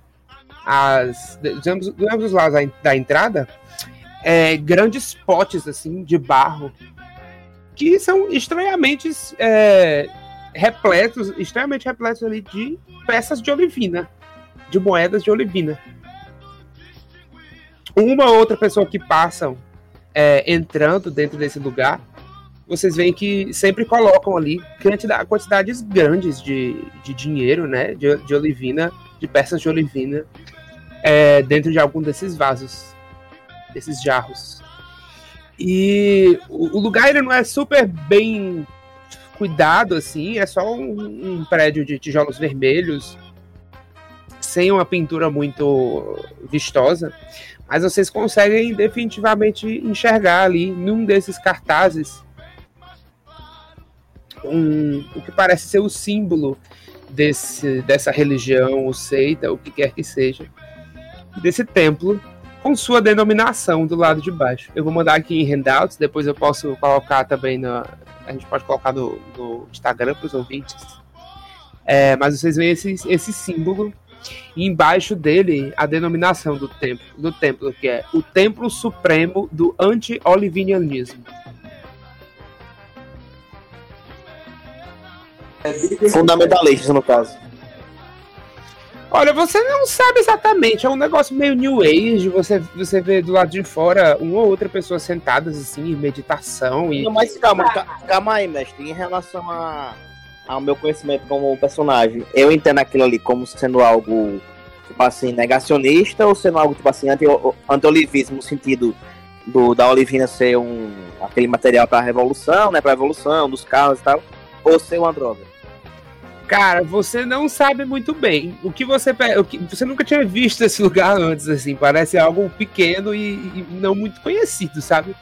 Mas o que você percebe é que no símbolo do lugar você vê um, tipo um círculo assim, um grande círculo, e você vê tipo uma mãozinha afastando um saco é, verde de dinheiro, e embaixo dessa, dessa mãozinha, desse saco de dinheiro, tem um tipo uma, uma carinha assim de felicidade e plenitude. Sim, mas tudo bem. É sobre, sobre a roupa que a gente tá usando. É, a gente não, não, não descreveu ainda, né? Eu tô com ideia aqui. Podem mandar ver, deixo com vocês. Tudo bem. Vocês estão lá de fora do lugar e tem essas pessoas ali é, entregando panfletos. E... A minha ideia foi disfarçado de piloto de alto. Aquele óculos igual da Rosalia.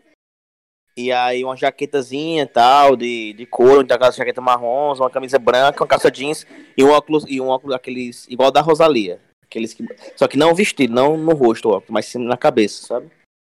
Beleza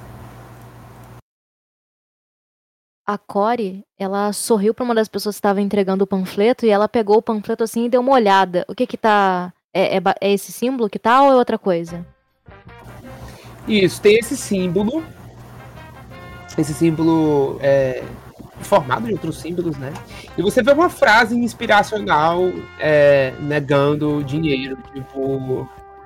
Na verdade, você não vê só, só uma frase é, inspiracional negando dinheiro. Você vê o Supremo Templo do anti-olivinianismo e você vê embaixo uma explicação complexa com gráficos e, e, e é, desenhos, assim, que fala sobre energias deletérias de um universo espiritual chamado universo irracional e a maneira como elas se acumulam em peças de olivina E como quanto mais dinheiro você acumula, pior é para você, porque você fica é, contaminado com essa é, com essa energia deletéria, com essa energia maligna do universo irracional.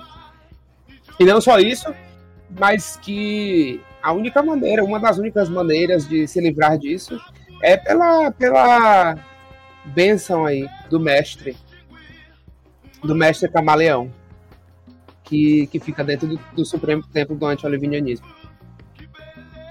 Cara, a Corey, ela arregala os olhos assim, tipo, depois de ler o panfleto e. E, e como, como se consegue essa bênção? Como, como, como que eu posso me libertar?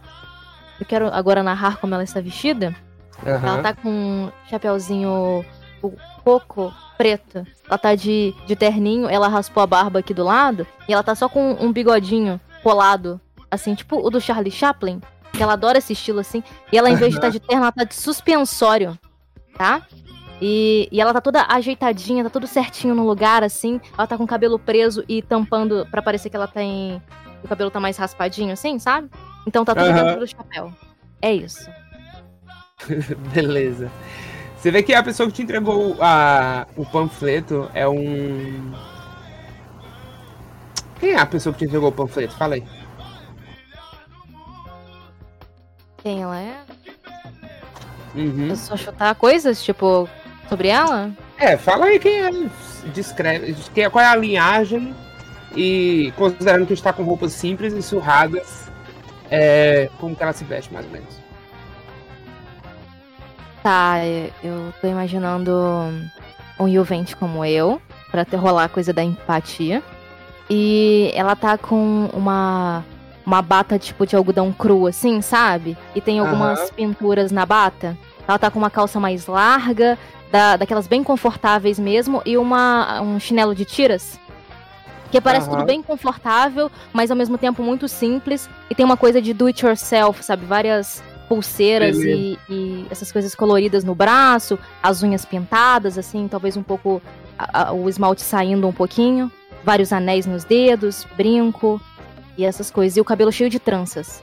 E um, óculos, e um óculos redondo. Sabe aquele óculos redondinho assim? Estilo é, John Lennon. Acho que era John Lennon que usava um óculos desse. Não. Uhum. Enfim.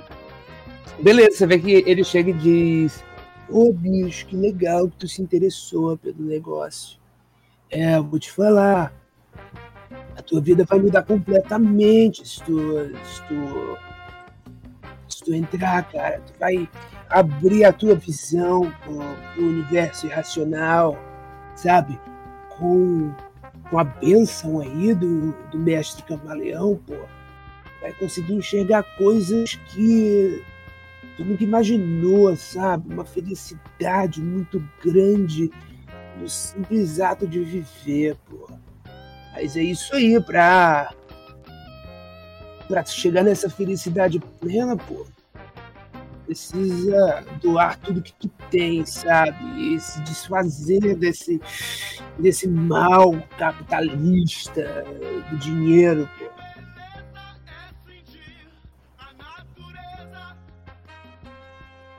E você tá nessa há muito tempo? Você, você encontrou essa verdade há muito tempo? Porque eu, eu me sinto sem sentido às vezes, sabe? E eu acho que, lendo isso tudo aqui, eu, eu consegui encontrar um possível caminho pra mim.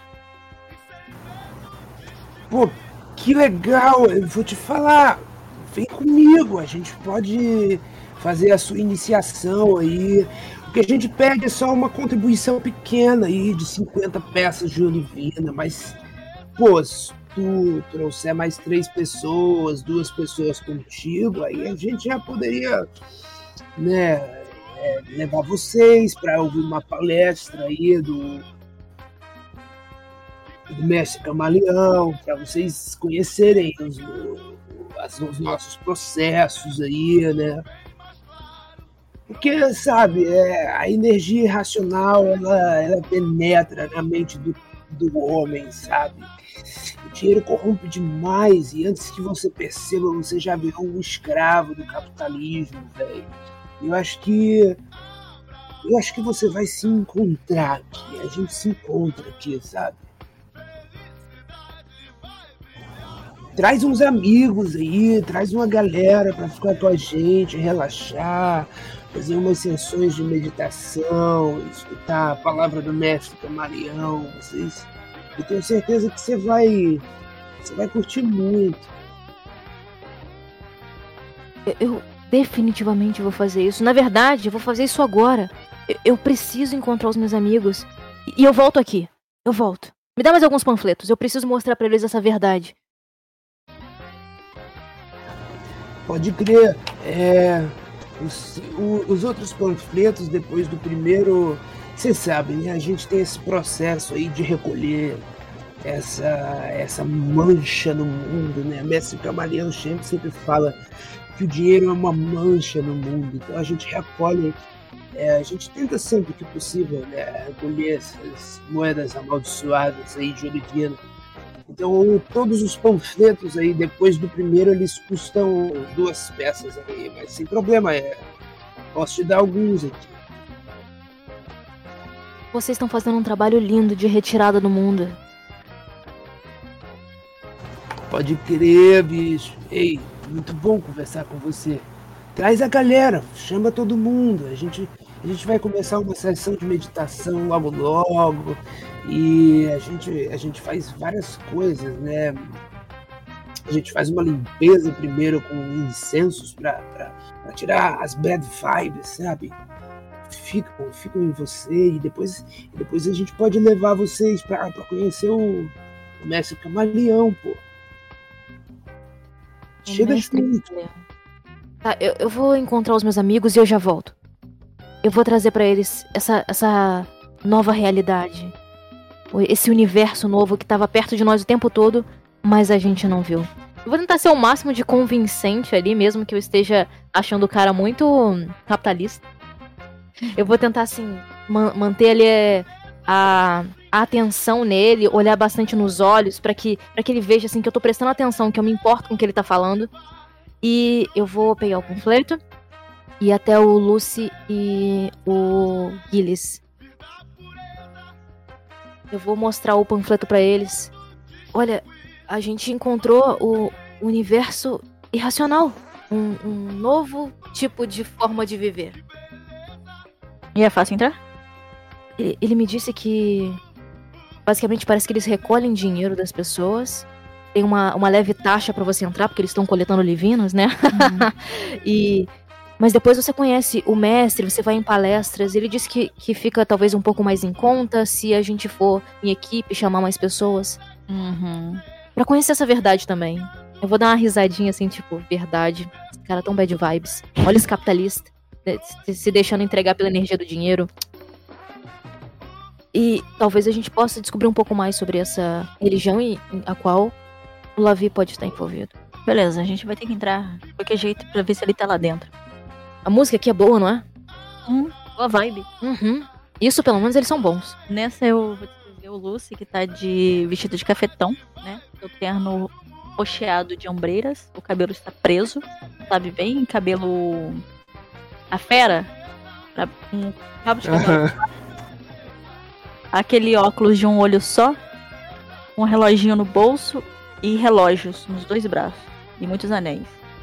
o ele concorda, né? A gente fala, tudo bem, vamos lá, e é bom que a gente dá uma olhada também numa, e como é interessante uma pessoa que acredita nisso, né? É. Eu tô andando até mancando. Pra... Você realmente se entrega ao personagem, não é? Eu tenho que ser convencido. Você é muito bom nisso. Eu vou. Muito bem. Pra esse cara aí. E aí, pessoal? Beleza? Pô, que legal saber que vocês vieram. Qual é, irmão? Vou bater assim na mão dele, sabe? Num toque. Você bate e soca assim de lado. Uhum. E aí, irmão? Pô, que maravilha. Muito bom, muito bom transmitir essa luz para vocês, pra vocês sentirem a verdade do templo do templo supremo do anti-alivinianismo. Pô, chega, chega junto aí com a gente, pô. Nós, bro, vamos entrar então aí, galera. Vamos nessa.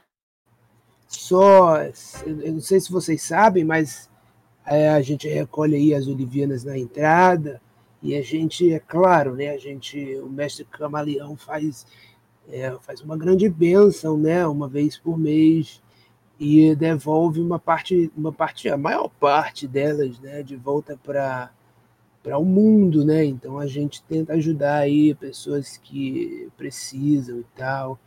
Geralmente. Eles olham assim para ele e falam: Então, irmão, aí bateu o casaco assim. Eu sou só piloto de, de alta, eu acho que eu esqueci minha bolsa em casa. Você vê que ele olha assim para você, cerra os olhos assim. Tá, entra aí logo, vamos, vamos logo, vai. vai. uma vez que vocês conhecerem Mestre Camaleão, vocês vão mudar tudo que vocês já pensaram.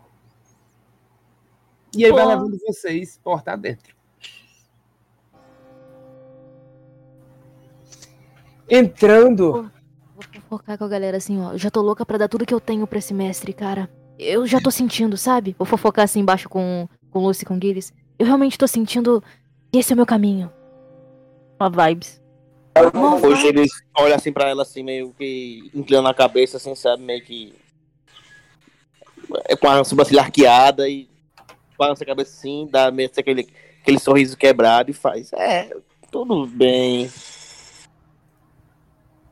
quando vocês entram nesse, nesse lugar, vocês veem que é um lugar meio. Vocês imaginam que isso provavelmente era um escritório ou, ou algo assim, ou um apartamento que foi convertido num, makeshift, num templo makeshift, sabe? Numa... E vocês percebem que tem vários, vários itens ali, tipo é, algumas estátuas que vocês identificam serem todas estátuas da mesma pessoa. Ele parece ser um Ecclesian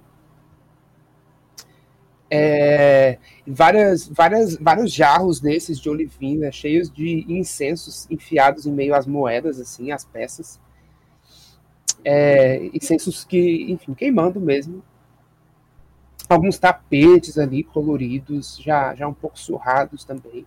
E algumas pessoas em cima deles ali fazendo meditações e recitando mantras complexos nos quais você, Gilles, que entende um pouco mais né, do, de misticismo, não consegue encontrar muito significado, não. Mas o ponto é que, enquanto vocês entram, vocês são levados ali a um salão mais central, que eu chamo de salão, mas que na verdade é uma pequena sala com algumas almofadas no chão, em que vocês veem meia dúzia de gatos pingados ali, todos eles em roupas parecidas, sabe? É, em, roupas bem simples. E quando vocês chegam, vocês veem diante de vocês um Ecclesian. Ele está sentado numa cadeira, assim, com uma almofada debaixo dos pés dele, é, meio que para os pés dele não, sentar, não tocarem no chão. E vocês veem que ele está praticamente sem roupa, ele está usando só uma tanguinha, assim, que, que cobre as partes dele. E vocês veem várias meio que tatuagens, assim, pelo corpo dele com os símbolos é, meio que místicos e tal. Vocês percebem que ele só tá, ele tá de, de olhos fechados e com as duas mãos se tocando assim, meio que impresso. Mas vocês percebem que, apesar de ele não estar tá movendo os lábios dele, vocês escutam meio que dentro da mente de vocês um certo tipo de discurso mesmo. Vocês escutam. E por isso eu vos digo, discípulos da humildade, as energias deletérias do universo irracional são traiçoeiras.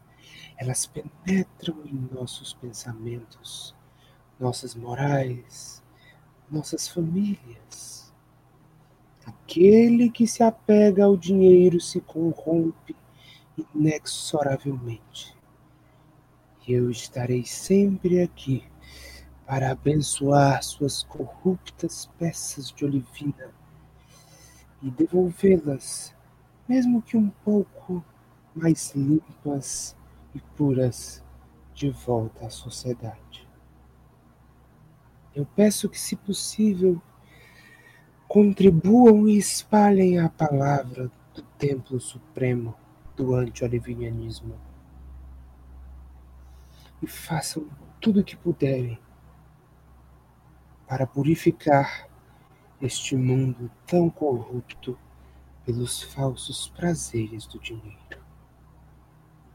Estejam todos abençoados em meu nome e tenham uma ótima tarde.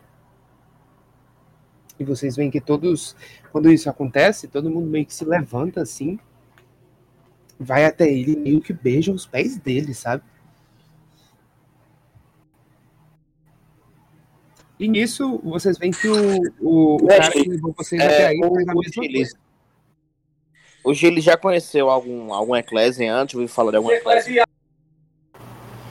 Cara, sim, você, todos vocês podem já ter conhecido. Eles são, eles são criaturas raras, assim. né? É, é difícil de você ver um Ecclesian andando por aí, tá? Mas os Ecclesians, eles, eles têm. Você sabe que O Gilles. você sabe que eles têm essa característica assim de que eles realmente não falam muito. Eles não têm, eles não têm muita de maneira geral, eles se comunicam realmente por meio de telepatia. Eles são uma, uma linhagem advinda de Faéria mesmo, dos planos ali é, das fadas. Então, é, eles sofreram bastante aí na, na história do, do continente, eles sofreram bastante nas mãos dos elfos e tal. Mas eles têm, eles costumam, eles são, eles costumam ter uma, uma aparência meio mais frágil, eles têm uma cultura bem dócil, bem amigável. E normalmente eles vivem em comunidade, assim. Todos eles se, se, se comunicam por essa, dessa maneira meio telepática mesmo.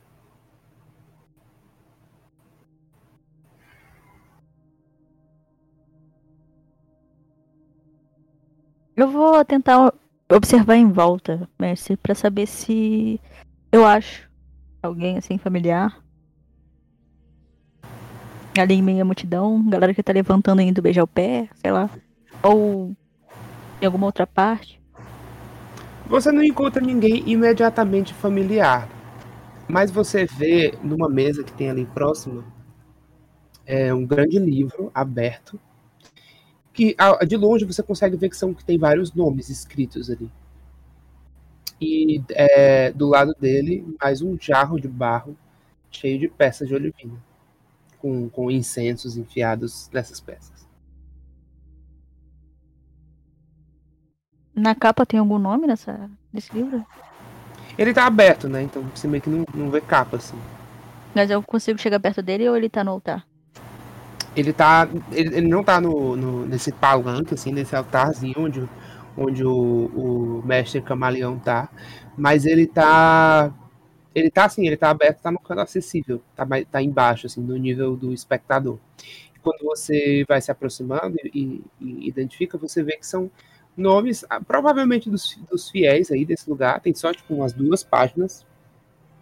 E em meio a esses nomes você vê é, você, vê que tinha um nome escrito e ele foi meio que rabiscado assim foi é, tipo rasurado mesmo e do lado eh, corrigiram com perigo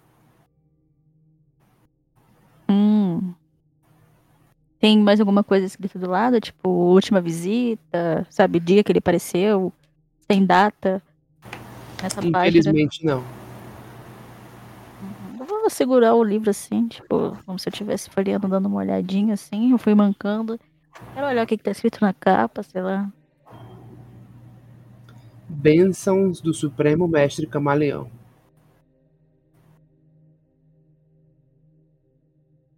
Mas então ali eu vou tentar, tipo, eu conseguiria arrancar essa página na surdina usando a minha prestação? pode mandar ver faça um teste de celeridade usando a sua aptidão de prestidigitação sem problemas Hum.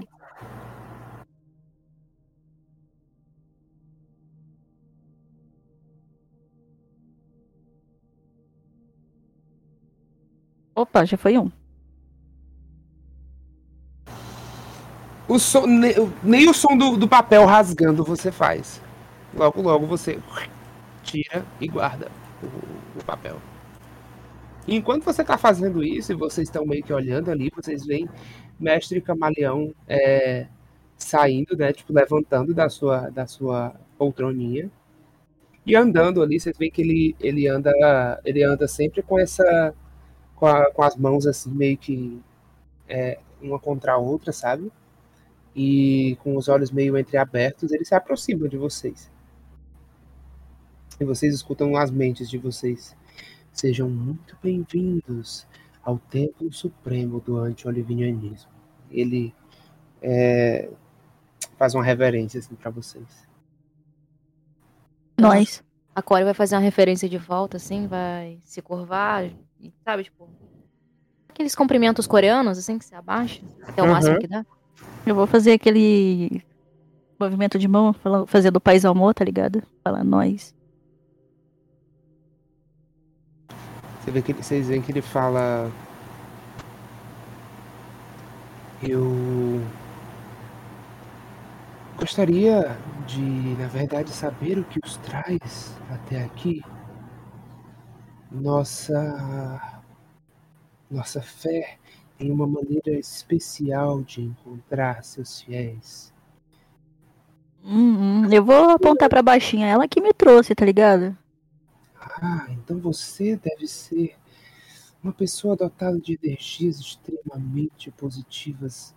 Na verdade, é assim que nossa fé consegue encontrar seus fiéis. Antes mesmo que vocês cheguem até aqui, suas energias já estavam alinhadas com o anti-olivinianismo. E ele já ele faz outra reverência. Assim. Eu realmente me senti atraída pra cá, sabe? Uma, eu, eu tô muito perdida na vida e, e quando eu vi esse panfleto eu vi uma chance de me encontrar. Eu acho que foi minha energia que me trouxe pra cá de verdade. E como era pra trazer uns amigos, eu trouxe pessoas que eu sinto que poderiam se conectar com isso também. E entender. Ótimo. Muito bem. De fato, você tem. Você tem uma.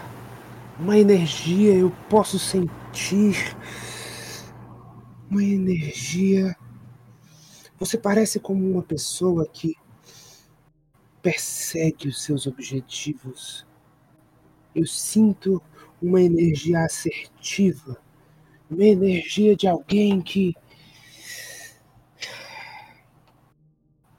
que luta muito por aquilo que acredita. Alguém cuja vontade é capaz de partir montanhas, de mover montanhas. Estou certo? Eu todinha, você me leu, você me leu por completo. É, mano, É exatamente eu, é muito eu. Pode falar, não sou eu? É, me arrepiou aqui, meu irmão. É. Pô, eu fiquei tipo, caralho, como é que ele sabe essas coisas? Como, como que essa energia encontrou você? Como que você foi colocado nesse lugar maravilhoso? Na verdade, eu gostaria de saber. É claro que a, a nossa fé encontra seus fiéis de maneiras misteriosas, mas eu gostaria de saber: alguém os trouxe até aqui? Como vocês ficaram sabendo do nosso templo?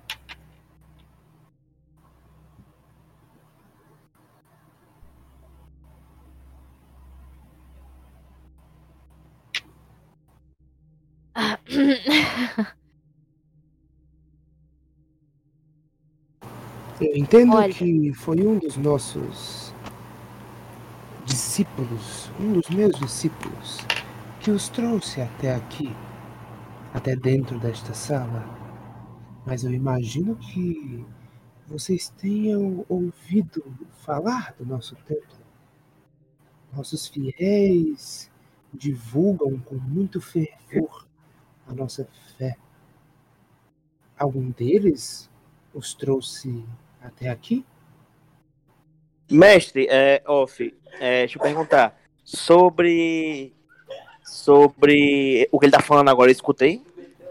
Aham, ele tá junto de vocês aí. Eu, eu vou falar o seguinte, eu vou falar. Sim, eu ouvi falar dessa igreja por um seguidor daqui. Ele era, eu não lembro o nome dele, ele era um, um Lavi. com a juba negra e com, as, com, com, com, com palavras bonitas. Falou muito bem daqui. Eu tive vontade de vir trouxe meus amigos. Ah, é claro. Esse é um dos nossos seguidores mais fervorosos. Na verdade, eu me arriscaria a dizer que ele é um dos que mais tem recebido bênçãos. Ele gosta que o chame de perigo. Sim, sim, perigo. Eu gostaria de conversar com ele mais uma vez no futuro. Podendo.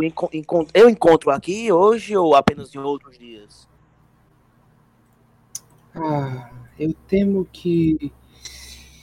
A última vez que ele nos visitou, eu acredito que. Você vê que ele coloca as duas mãos assim na, nas têmporas, sabe? Como se ele tivesse tentando se lembrar ou usando algum poder psíquico, você não sabe. Gilles, o Gilles dá, assim, meio que percebe o que ele tá fazendo e interrompe e fala assim: diz, porque eu gostaria de conversar com ele mais uma vez, para que aquelas palavras que ele usou em relação a você e essa, essa, essa fé que, que abunda aqui, e eu gostaria de doar todas as minhas riquezas, tudo que eu tenho, tudo. E... Na verdade, é justamente por isso eu, eu sinto as interferências da energia irracional nas, nos corpos de vocês. Eu sinto que vocês carregam consigo peças de olivina e, e elas estão fazendo. estão perturbando um pouco as minhas energias. Mestre, eu de fato, assim, off, eu, eu não tava carregando nenhuma olivina, então se as, se as meninas tiverem. essa é a deixa. Porra, mano, você realmente sente as paradas, tá ligado? Puta. Sim, de fato, é. É quase inevitável para mim sentir os. Os efeitos deletérios. Eu falo, eu falo, pois é, eu não, não posso andar com essas minhas olevinas assim, porque é uma grande quantidade, eu tenho uma filosofia minha própria que ou eu ando com tudo, ou eu ando, não ando com nada. Então, eu gostaria de conversar com ele mais uma vez, apenas para com as palavras dele aqui juntamente com você também, se possível nós três. E eu passo para vocês um, um cartão nominal, um cheque com tudo que eu tenho no banco e é bastante coisa. É, com as palavras que, o, que, que, que ele falou que o, esse perigo tinha dito, porra, cara, me tocou só de. Mas, Cleiton, você não tá sentindo que ele tá querendo. Sim, ele eu tá vou precisando. A mão, assim no meu terninho, assim, assim olhar Isso tá interferindo, essa energia. energia. A interferência, você sente também, não sente? Eu sabia, eu sabia que algo novo viria, eu sabia que, que uma pessoa especial viria até aqui hoje. Eu estava sentindo, eu senti esse tempo todo. E é claro que, é claro que o universo nos trouxe você. Como se chama, querida? Ele fala pra, pra você, o, o... Ah, você tá de bigode, né? Que... Não, mas ele fala, querida. Como se chama, querida? Ele fala pra você, Corey. Maria. Maria é meu nome. E, eu tô sentindo também esse, esse, empecilho da Olivina atrapalhando a nossa Porra, relação. Caralho, não queria estar tá atrapalhando, gente. Eu vou enfiar a mão assim, pegar um. meu saquinho aqui de Olivina, tá ligado? Aham. Uhum. E entregar para ele. Porra. Não queria estar atrapalhando esse momento, tá ligado? Porra. Eu queria muito falar com o perigo, tá ligado? Eu, assim, peço, eu, eu... eu tô com esse fascínio na minha cabeça de como esse cara é. As palavras que ele falou, puta que pariu. Eu vou falar isso enquanto eu tô segurando a Olivina, assim, na minha mão saco, hein, antes uhum. de entregar pra ele. ele fala, eu, eu, peço que coloque um dos jarros, a energia. Agora que você as tirou do bolso, a energia está me fazendo nausear. Ah, tá muito forte, tô ligado, mano. Porra, mas aí, quando é que esse perigo passa por aqui? Eu tô indo assim, ainda segurando no pote na minha mão, a saquinho na minha mão. É, mas você coloca ou você tá, tipo, segurando ainda de Eu tô boa? segurando em cima do jarro, sabe? Falando com ele. Sabe quando você tá despretensiosamente conversando com alguma coisa na mão? Enquanto você fala isso, você vê que ele coloca bem rápido assim a mão no ouvido, como se o som da sua voz tivesse sido muito alto, sabe? Ele. Desculpem, estou me sentindo um pouco. um pouco mal. E vocês veem que ele se senta assim numa das, das almofadas. Vocês veem que um dos fiéis chega. Mestre Camaleão, pô! Você tá bem? O que, que, que tá Eita. Tá tudo bem, cara? Mestre, o que há? É a energia. A energia irracional. Por favor, purifique estas Ah, peças. tá, pode deixar, eu vou jogar dentro. Beleza. Quando você coloca, você vê que imediatamente assim ele, a, a expressão dele se suaviza. E ele aceita a ajuda de um dos fiéis para se Pô, levantar. vou ajudar ele também, pô. Foi mal, assim. Eu fiquei, caralho, eu devia ter trago tantas moedas, assim, pra cá, porra. Você vê Ajudar que, ele a levantar. você vê que ele fala, na verdade, é, o, o senhor, senhor Perigo precisou um pouco de nossa ajuda. Como vocês devem ter sabido, nós nós fazemos questão de ajudar os menos afortunados, não é? Então,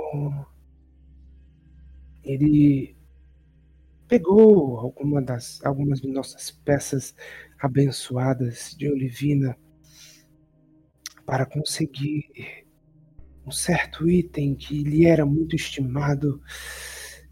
É, ele, embora ele, ele tenha uma namorada, ele precisou, é, ele precisou desta quantia para comprar um símbolo de intimidade para sua noiva, Simone. E até onde eu sei, na, última vez que ele veio aqui, dois dias atrás, ele eh, nos disse que iria até a loja do Soninho. Eu não sei se vocês o conhecem. Não, não, não, cara. Onde é que. Que lugar é esse? É uma loja de penhores aqui em Consuelo. Ele Hum, também é um, um fiel fervoroso. E até onde eu sei, ele iria comprar um anel para sua noiva. Pô, da hora pra casar aqui? Claro, nós também realizamos não só casamentos, mas eventos, palestras, sessões de meditação, é, e até uma, uma nova modalidade de exercício físico que, na verdade, também faz muito bem para a mente e expulsa as energias irracionais, que se chama yoga. Nossa, me interessei, me interessei. Parece interessante isso aí. É, eu peço que meditem um pouco conosco e eu, eu, eu terei certeza de mandar algumas energias positivas para Perigo. Ele foi muito abençoado trazendo figuras tão ilustres para nós nesse fatídico dia de hoje. Por favor, fiquem à vontade. E ele é, aponta assim as, as almofadas ali para vocês, para vocês se sentarem. Eu volto já, só um momentinho, gente. Podem estar com vocês por enquanto, pelo menos.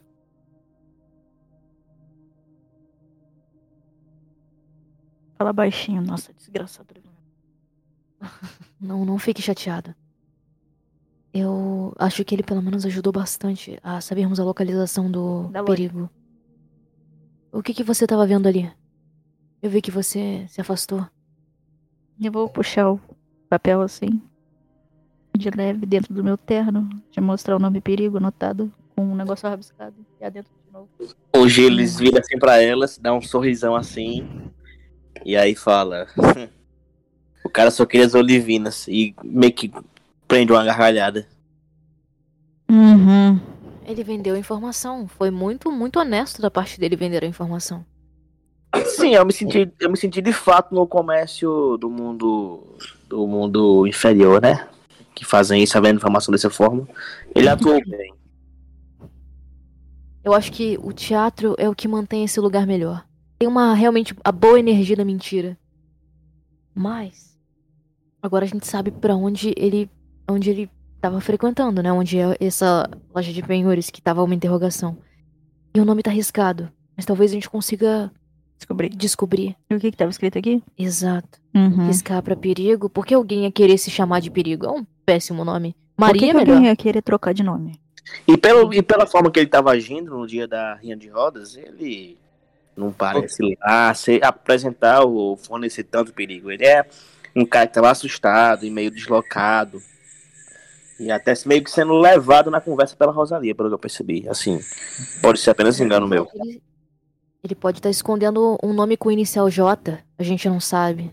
Hum. Se a gente descobrir esse J no nome dele, a gente pode resolver uma grande parte dessa incógnita. De quem é esse tal de.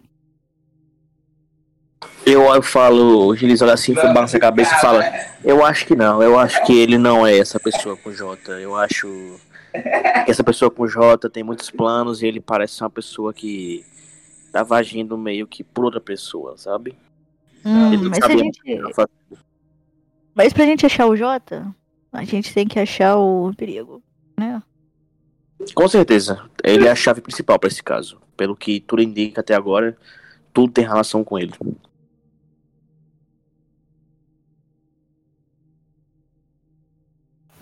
Muito bem. Vocês pretendem fazer mais alguma coisa no Templo Supremo do Anti-Olivinianismo ou Aí, eu posso pegar a minha saquinha de volta assim com a minha prestação, enfiar algumas dentro? Antes de ir embora, mestre? Olha, poder você pode, mas tem uma questão. qual, qual o nível de, de, de, de fodeu total seria isso? É, poderia bastante total, entendeu?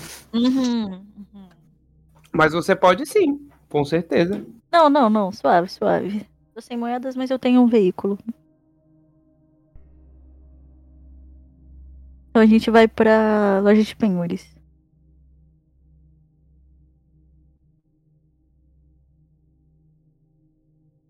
Muito bem.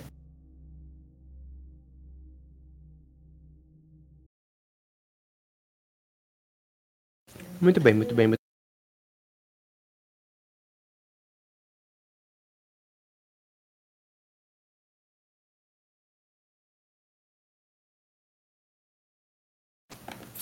Certo.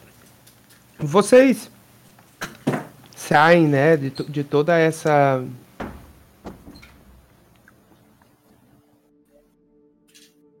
de toda essa espiritual empreitada. E logo, logo, vocês estão de volta às ruas de Celéria. Eu quero só que vocês façam. é, acho que dois de vocês podem fazer um teste de astúcia. Astúcia, tá, beleza. Eu vou A fazer. 65, a do ser maior? Hum. A 64, mas eu acho que a Core tem mais. Quanto é a sua astúcia, Core?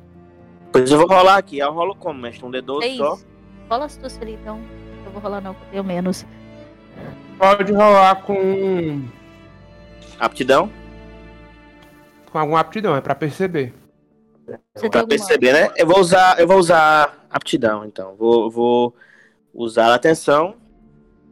E aí, como é que vai acontecer isso? Ele vai olhar assim, sabe? Ele tá no ambiente externo e ele tem muito costume também, por ser um viajante, de estar em ambientes externos e lugares que ele não conhece muita coisa.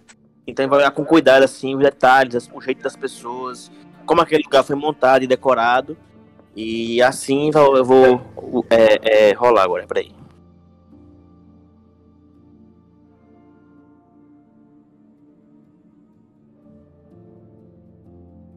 Peraí, gente, eu tive que sair por uns 5 segundinhos. Por que, que a gente tá rolando astúcia?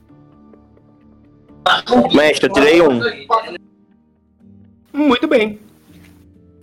Pra perceber uma coisa, o, o Core. Olha, enquanto vocês estão saindo e indo até o alto de vocês, vocês percebem que quando vocês estão quase chegando, você, especificamente, Gilles, escuta um tic-tac.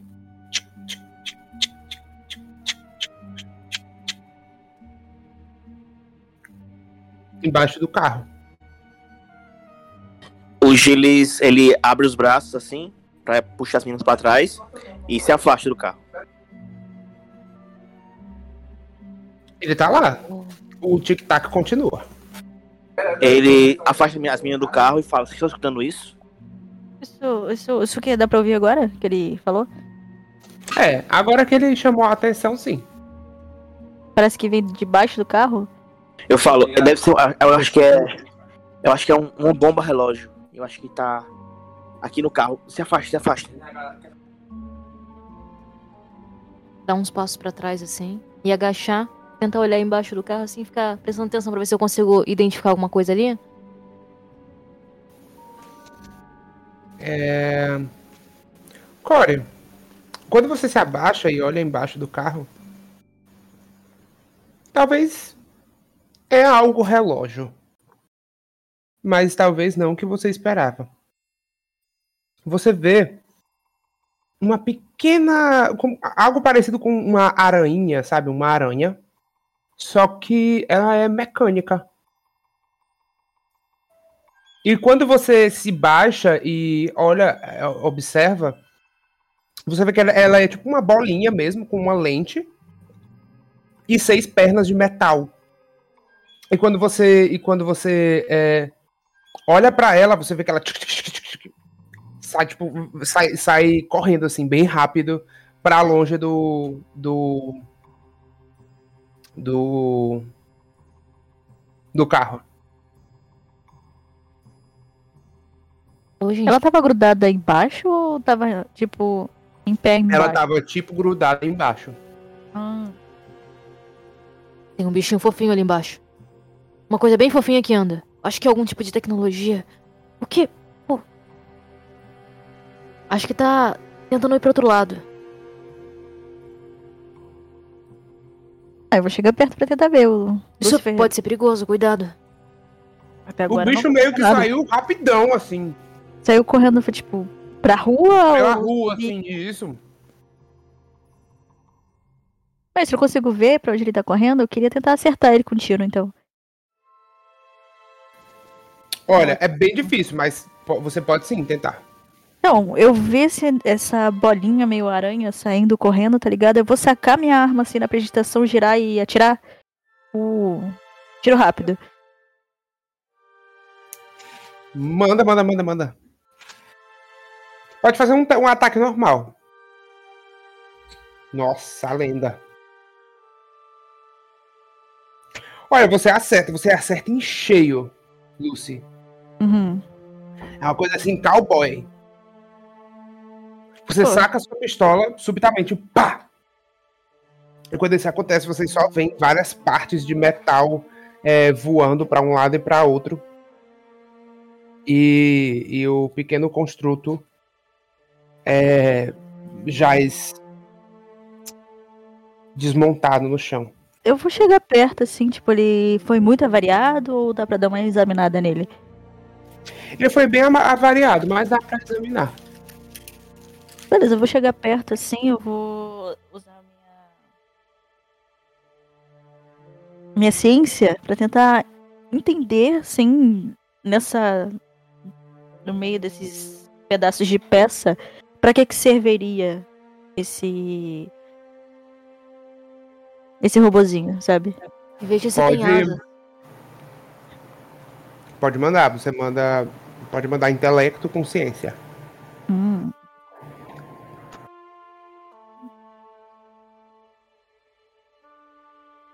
É intelecto? Passei, passei. Foi em cima. Botei o 5, deu 5. Olha, Lucifer, quando você para para olhar para as pequenas engrenagens ali, e principalmente para o núcleo cristálico, que fica bem no centro da, da, da criatura, da- do pequeno construto, você percebe que isso provavelmente realmente não é só uma, um, pequeno construto como os que às vezes se observa, por exemplo, em trens ou em automóveis maiores. que servem ali para reparar o automóvel enquanto ele anda, etc. Você percebe que esse esse cristalzinho que fica no centro parece ter algum tipo de função de facilitação mágica. Como assim? É- Em que sentido? Que tipo de facilitação? É Tipo, Então, é como se. Assim, você, você utilizou seus conhecimentos científicos, né? A primeira. Em relação aos seus conhecimentos científicos, primeiro que você percebe que é, uma, é um tipo de, de construção, assim, é um tipo de construto extremamente difícil de se fazer, tá? Ele tem uma, uma certa independência, assim, uma certa capacidade de raciocínio, sabe? Que já é bem avançada, assim para o que ele para o que para o tamanho e tudo mais. E uma autonomia muito grande também. Com pouca com pouco uso de olivina ele consegue ficar muito tempo funcionando. Você percebe isso pelo design assim da, do, do tanque do, do mini tanque assim da mini caldeirazinha de olivina que ele tem. Agora em relação ao cristal você vê que ele ele poderia servir como um sítio de uso de magia assim talvez o Gilles possa saber um pouco mais, mas você percebe que é como. Talvez ele funcione estilo, fa- estilo familiar do Gilles, uhum. de tipo. é, De você de eu conseguir usar algum tipo de magia a partir desse cristal, entendeu? beleza, eu vou pegar todas Mesmo as peças na minha mão, assim, vou aproximar a parte que era o globo do Gilles e falei, olha, parte disso aqui é utilizado com magia. Você consegue identificar eles? O Gilles. O microfone tá muito ruim, tá?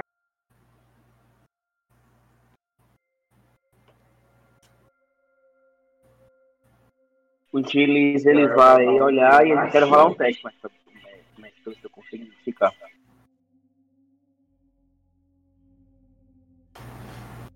Seria, seria intelecto, nesse caso.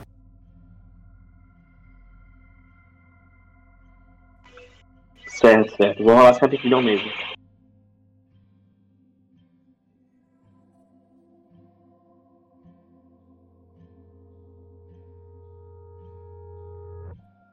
Vixe, É, doido. parece que você foi cancelado, meu amigo.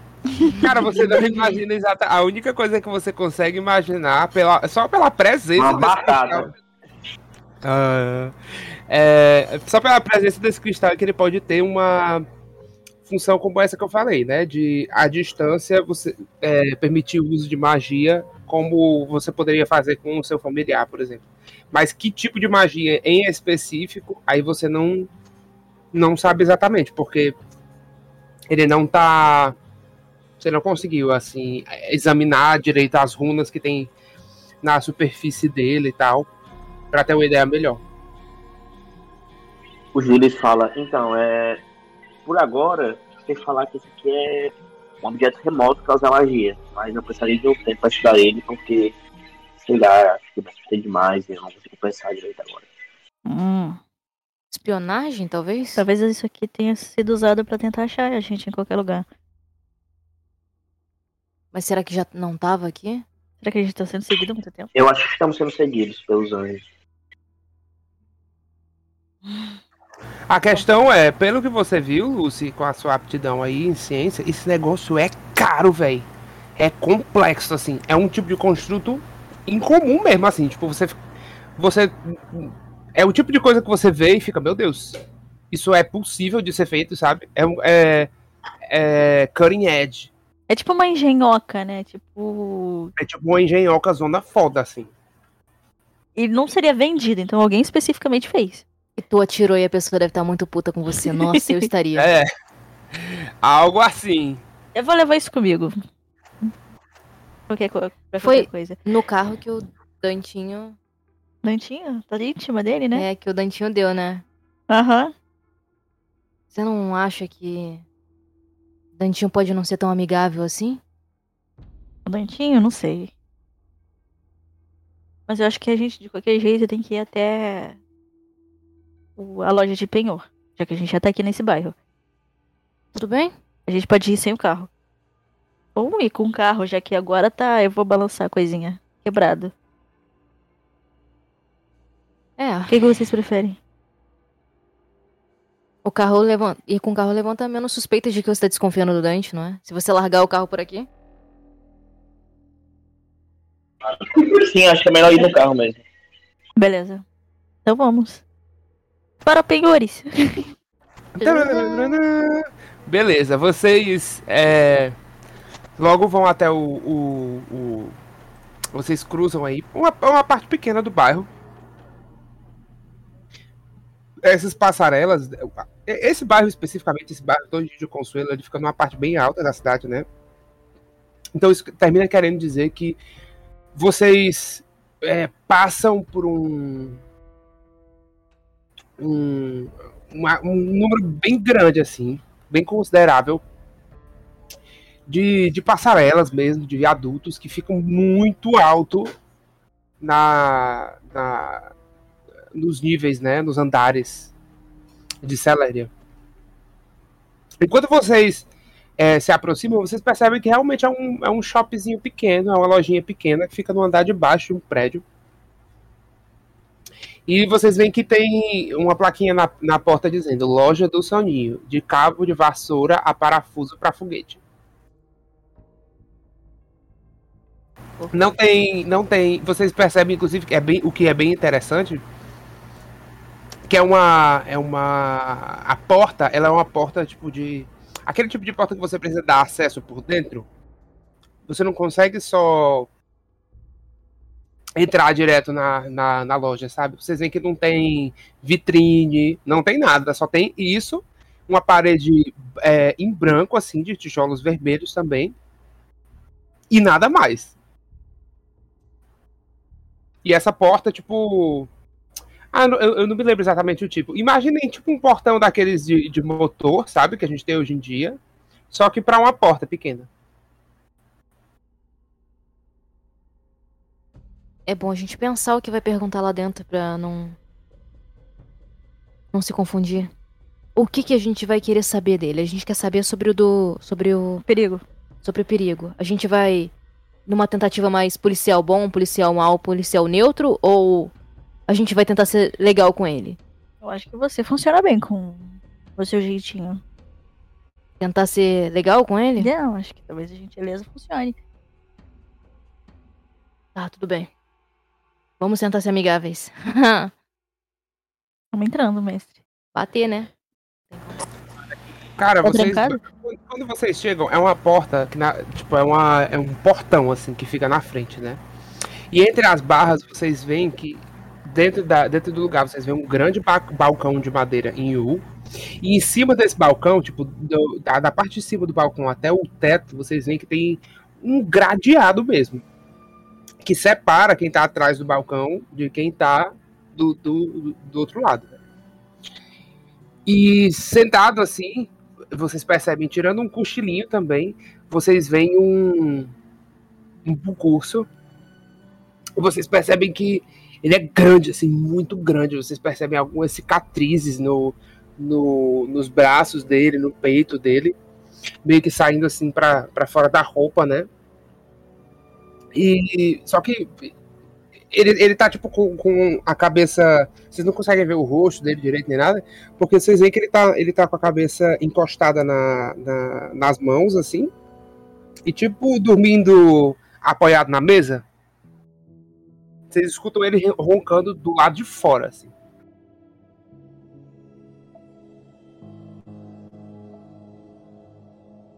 Mestre, eu posso tentar. É. Rolar um, um, tipo um, um charme contra ele, que é a coisa lá do. tá aqui como habilidade? Teria como fazer isso? Ou ele tem que tá, estar acordado, né? É, seria interessante que ele estivesse acordado. É, que ele tá amigável, ele está sonhando que a gente tá super amigo lá e nada aconteceu de verdade, assim, tudo. Eu vou chegar, é, sabe, coçando a garganta, tipo.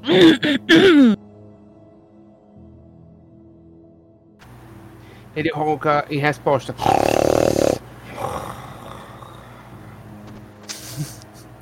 Ele não acorda só com uma, um- um- uma limpada de garganta. Eu vou derrubar alguma coisa.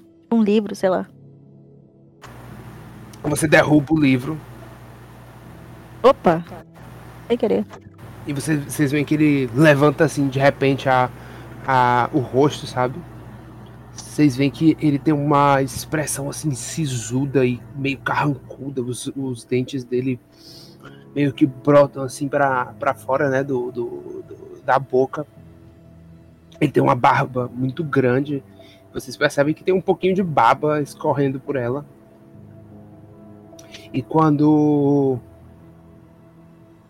e, e- e você meio que derruba esse livro, assim, você vê que ele levanta, e quando ele, ele, ele não só levanta, tipo, tira a, a cabeça da, da, da- do balcão, ele levanta mesmo, da cadeira.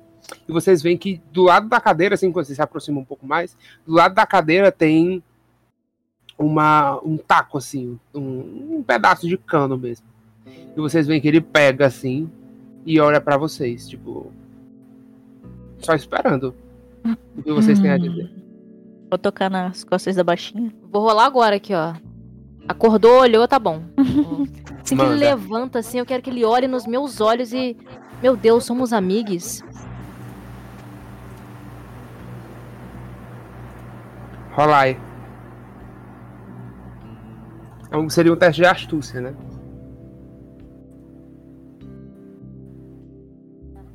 Um teste contra o intelecto do alvo. Ok. Beleza. Você percebe a expressão dele suavizando, mas ele não fala nada imediatamente, não. Olá, meu caro amigo. É, eu, peço, eu peço desculpa aqui Foi pelo. mal, foi mal, foi mal. Vou pegar o livro e colocar no lugar. Ele é meio desastrado. Clayton sempre foi assim. Foi mal, desculpa, que eu, eu sou meio grande assim, esbarro nas coisas.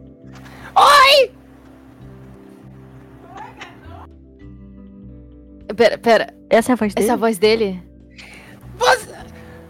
O que, que vocês estão fazendo aqui?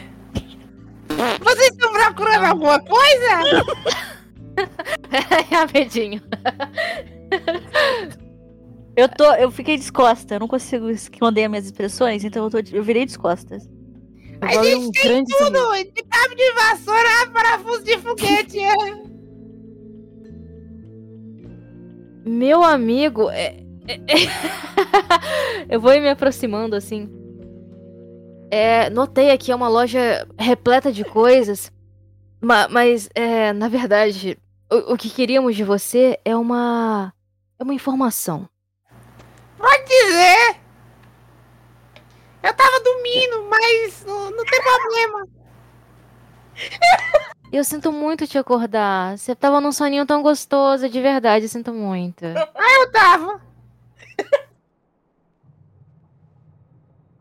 Não, mas Não, tudo até não. bem. Se for pra, pra vender alguma coisa, ó, eu vou. Deixa eu. Peraí. Aí você vê, vocês veem que ele se baixa assim um pouquinho.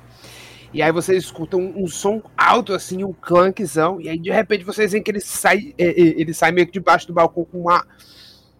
Uma escopeta, assim, que é pelo menos do tamanho do Gillis. Pá, bota isso em cima do balcão. Essa daqui é nova, é bem interessante, hein? Eu já vi ela conseguir abrir um buraco numa parede. Meio grande pra alguém como eu, não é? Tem que ser uma coisa mais discreta. Eu vou chegar perto. Ah, é uma coisa mais discreta. Você vê que ele tira um canivete debaixo do coisa. Do, do balcão. É, isso aí parece perfeito, parece que se encaixa perfeitamente a mim. Seria um pouco mais traiçoeiro, talvez, é, mas eu, eu gosto de uma coisa mais cara a cara. Ah, mas, cara, Só tá aqui honesto. Puro. Uma coisa assim, meio duelo. Uma coisa assim, meio poética. ah, é, você vê que ele se baixa assim de novo. E ele, você vê que ele tira uma pintura debaixo do. debaixo do. do. Eu, eu acho que. é, Assim, tá bom. É, é, assim, exatamente o que eu tava imaginando. Mas o que eu queria saber de você, além, claro, da- das suas mercadorias, é sobre a sua clientela. Ah, sim, o Alberto acabou de passar aqui. Vocês são amigos dele, é? O Alberto? Ah, então não é o Alberto, deve ser o Joãozinho. Na verdade, é o perigo. É o perigo. Ele passou aqui alguns dias, não é? Ele. Ele, passou ontem aqui. Eu.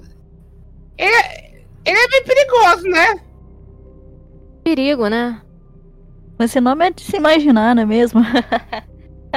Eu queria saber, assim, quais são suas ligações com ele, o que, que ele anda comprando por aqui, né? Ele. Compra muitas coisas, né? Tipo. Produtos. Produtos. Que, que tipo de produtos? É. Ele comprou da última vez que ele veio. Ele, ele comprou um, uma cartucheirazinha e tudo e e uma coleira. Uma colheira? É, tipo de cachorro e tal. Ele comprou uns negócios meio estranhos também que eu tinha. Que eu tinha. Tava até meio esquecido. aqui. Eu não sei se vocês já viram aquele negócio de. Estilo kit de costura, só que pra gente, assim. Hum. Aí ele comprou também um algodão e. E sei lá, umas coisas meio de, de taxidermia, sabe?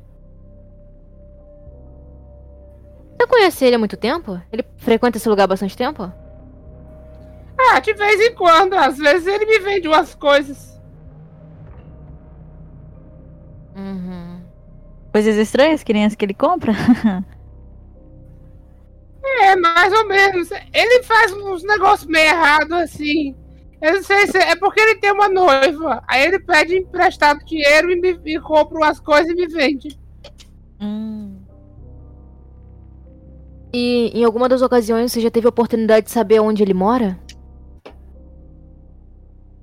Não, mas eu sei onde é que a namorada dele mora. Olha, essa informação seria muito, muito importante pra gente. Se você pudesse nos passar. Mas claro, queremos comprar aqui também. Eu acho que essa agora é minha loja favorita. Tem tudo. É, tem mesmo. Aliás. Eu. vou- Eu. Bem, tudo bem. É, vocês esperam só um pouquinho? Ah, vai onde? Eu vou ali dentro. Ah, pegar o quê?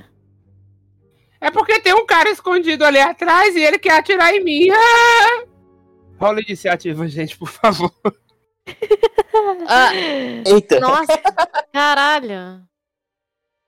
Como É mais a celeridade, né? Porra, toda vez que a iniciativa eu me Isso. fodo. Porra, Não, espera me foder, eu não quero agir primeiro, não.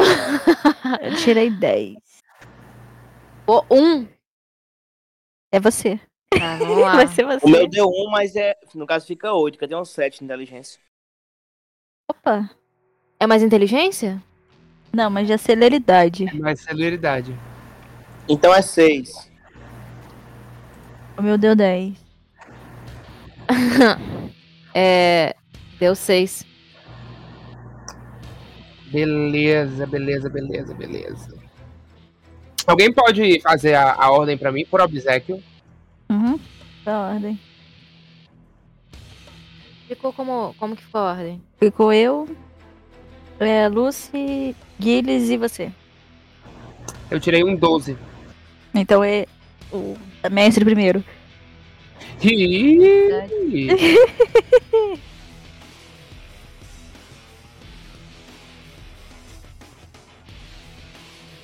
Tá, tá lá. Muito bem. Olha, vocês percebem o seguinte. Apesar de, de gente boa, o Bugurso, o Soninho, é, ele, ele. Ele. Vocês percebem que ele tira, ele, ele saca rápido uma chave, um molho de chaves e abre uma travinha dessa grade acima do balcão, acima de, de- na frente dele. E você vê que- vocês percebem que na hora que ele faz isso, embora a arma esteja na frente dele, em cima do, do balcão, ele vira na mesma hora e corre para uma outra parte, tipo, uma parte lateral do balcão, onde ele meio que se, se baixa assim e, e, e fica tipo, meio que tentando se, se proteger mesmo. E enquanto isso, é, de, meio que de, da, dessa parte mais interior da loja, vocês escutam. Vou colocar a gente nesse mapinha aqui, ó. Nesse mapa que eu achei bonito. Olha aí.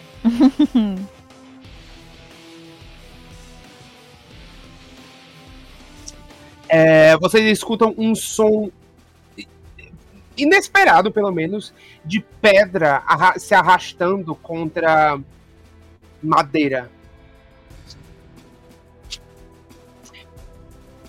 Vocês não, tavam, não tinham é, parado para prestar tanta atenção,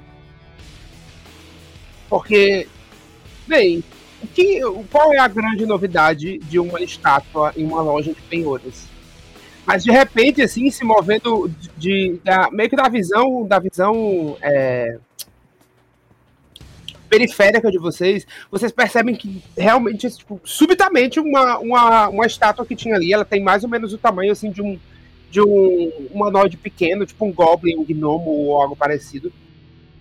Ela tinha a forma de um de um, de um goblinzinho mesmo. Vocês percebem que ela de repente ganha movimento assim e começa a correr na direção de vocês.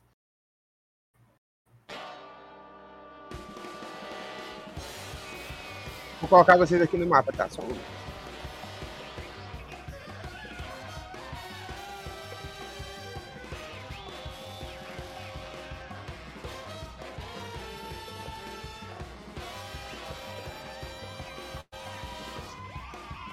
Beleza. Então eu ajo primeiro, não é isso? Sim, senhor.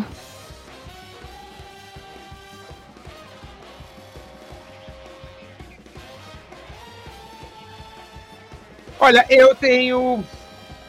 Nossa, eu tenho dois ataques e eu sou meio satânico, sabia? Vamos lá. Obrigado, mesmo. Obrigado por nos avisar. É... Vamos lá, eu vou.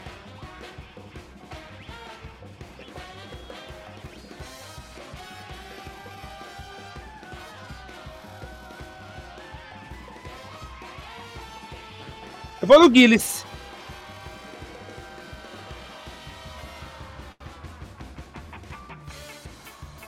E eu tirei um. Nossa, eu tirei um 10 mais.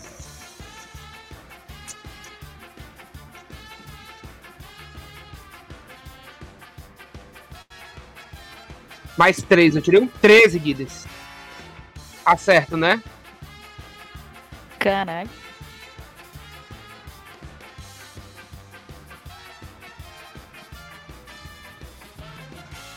Eu acho que provavelmente acerta. É. Eu tirei um 4, 7 de dano, nossa. Eu acho Ah, que foi triste, caíram. porque essa batalha vai ser o seguinte, ó. Cara, vocês percebem que de, de repente é, é 100% súbito mesmo. E o, o que é estranho, aliás, porque essa criatura, ela não parece, sei lá, alguém que tava sob o efeito de magia se disfarçando de estátua. Vocês percebem que é uma estátua ambulante. Ela, ela de repente começa a se mover, avança na direção do Gilles, acerta ele com um soco pesado como, bem, como pedra, duro como pedra, já se vira de costas é, para a parte mais central, mais interior da, da, da loja e se desloca. Um, dois, três, quatro, cinco. E corre na direção do que vocês percebem ser uma. Assim, olhando de onde vocês estão, parece ser uma escalaria pro segundo andar.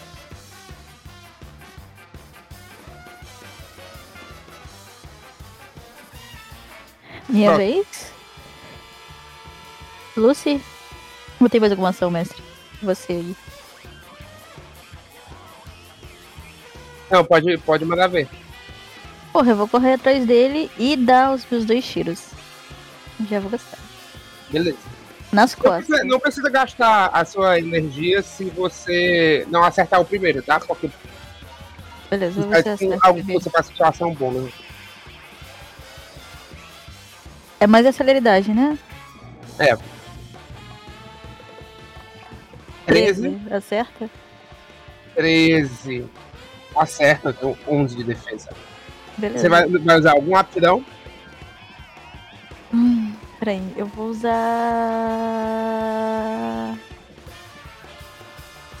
Eu posso usar a interpretação pra atirar em alguma parte e acertar ele. Tipo. Qual é o nome daquele filme? O Procurado, que você joga armas, joga bala e ela ricocheteia em um lugar e acerta ele na, na frente, assim, na cara.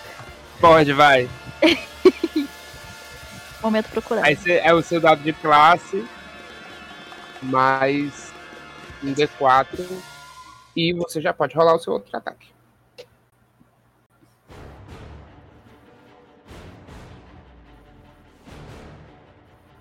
Eu vou, fazer, eu vou fazer, tipo, um de um lado e outro de outro, bem procurado. Sabe quando você vira a arma e lança? Beleza, manda.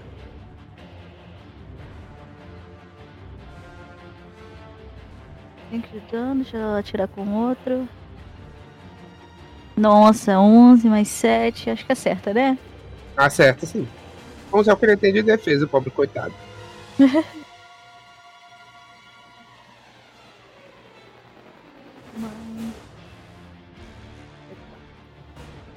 Então foi. Deixa eu ver aqui em cima. Foi 5 de dano, mais. 9, 10, 11, 12. 12 ao todo. Be- Nossa senhora.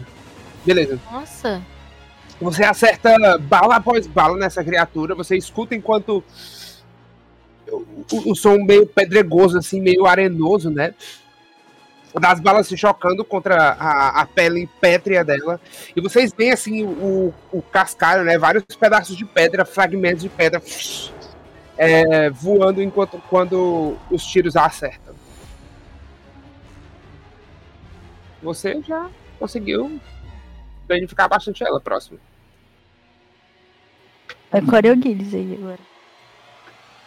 Na lógica é o Gilles, mas eu não sei se ele tá ouvindo a gente. Tá aí? Guilherme está aí, Guilherme. Não te ouvimos, Guilherme. Oi, tô sim. tô sim. Manda. Jogar mísseis mágicos aqui, aí rola um DC mais inteligência, né? Se acertar. Aham. Eu vou usar a aptidão de misticismo. Tipo assim, como eu falei da última vez, tipo assim, vou puxar as runas, puxar o livro e aí invocar o feitiço, tipo assim, usando a ajuda do misticismo.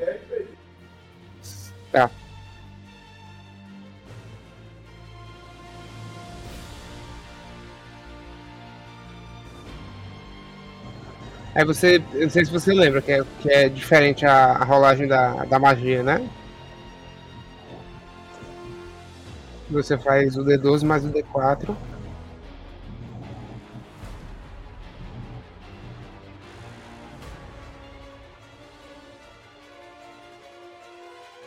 Rola o D12 mesmo. Deu que tu 10. colocou arroba 12. Dez. que tu colocou arroba 12, é arroba um D- ou exclamação 12. Seria a exclamação um, um D12, que senão ele vai. Ele não, não rolou. É, ele só dá um 12zão.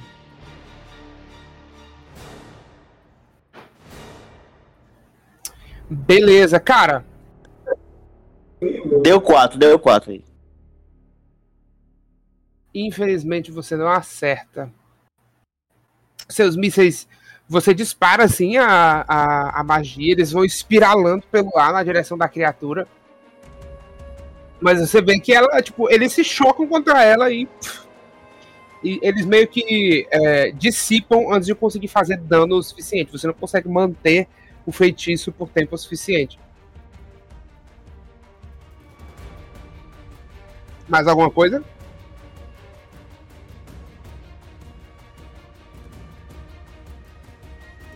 Tá, é. Manda. A Corezinha, ela vai tentar utilizar da interpretação, né? Pra tentar encontrar o local mais seguro pra lançar o chicote se pendurar nele e dar tipo uma voadora de dois pés na Meu Deus. estátua. A Indiana Jones. E eu vou fazer isso berrando. Tipo um. Ah! É isso. Vou tentar. Beleza, você vai usar alguma aptidão? Eu usei a interpretação pra saber o local mais seguro pra poder é, Enrolar. enrolar o chicote. Vai. Manda ver. Aí, aí soma um D4? É no dano só. Agora Tá, você vai então- somar com o seu atributo. Que no caso. Eu não acho que o seu é astúcia. É 5 mais astúcia. Tá, 5. 5 mais 6. 5 mais 6. 11, acertou. Acertou o miserável. Então eu vou com os meus dois pezinhos no peito dele, assim, Nas sabe? costas. Eles passam Ah, é, nas costas dele, assim, e, e com o impulso da minha forcinha impu- impulsionando ele pra, pra longe, sabe? Tipo, dar-lhe um porradão na- nas costas. É isso. Beleza, rola o dano. da classe. Aham. Dado de classe mais um D4.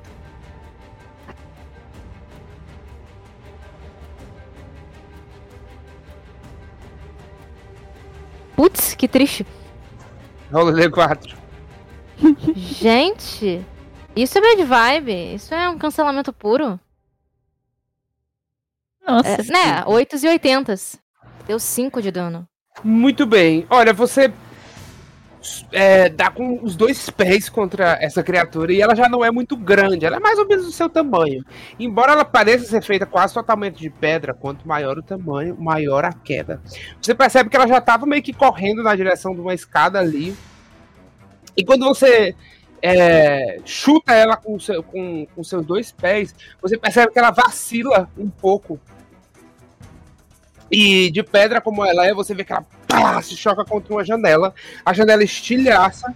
E no mesmo movimento, como ela já estava com um impulso assim, como ela já tinha momento para correr, você vê que ela cai janela fora. E nós estamos em Celéria, num dos bairros mais altos da cidade. Então, digamos que vocês apenas escutam o som de uma queda livre bastante grande. Tadinho. Que dó. É, Que merda. Não... Era pra gente pegar ele. eu acho que ele não tá bem agora. Mas e. Mas e o Bugurso? Onde ele tá? Ele se escondeu, não é? Oi, eu tô aqui! Vo- você tá bem agora? Eu tô! Como você se meteu nisso? Como que você se meteu nessa coisa? Quem era ele? É porque assim, é ele, o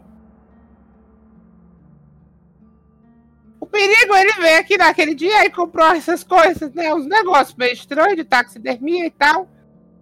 E também comprou é, comprou uma coleira, comprou umas coisas assim e tudo e um anel e tal. E aí ele a- acho que ele se encontrou com, com um cara que foi essa, esse esse cara aí essa, esse bicho de, de pedra, ou, ou- ou sei lá o que, enfim. E eles conversaram alguma coisa, eu não sei bem o que era, mas. Mas aí. é, Ele foi embora e, e eu dormi. E eu esqueci que esse bicho estava aqui. E quando vocês é, chegaram lá do lado de fora, ele me disse pra é, fingir que eu tava dormindo e não falar nada sobre sobre o perigo. Ele- Peraí, o perigo deixou isso daí pra te fazer de refém, pra você não poder contar nada sobre ele. É, deixou, é porque eu esqueci um pouco. Mas também eles eles eles se, eles se encontraram, conversaram alguma coisa. É, foi ali fora, ele aponta lá pro lado de fora.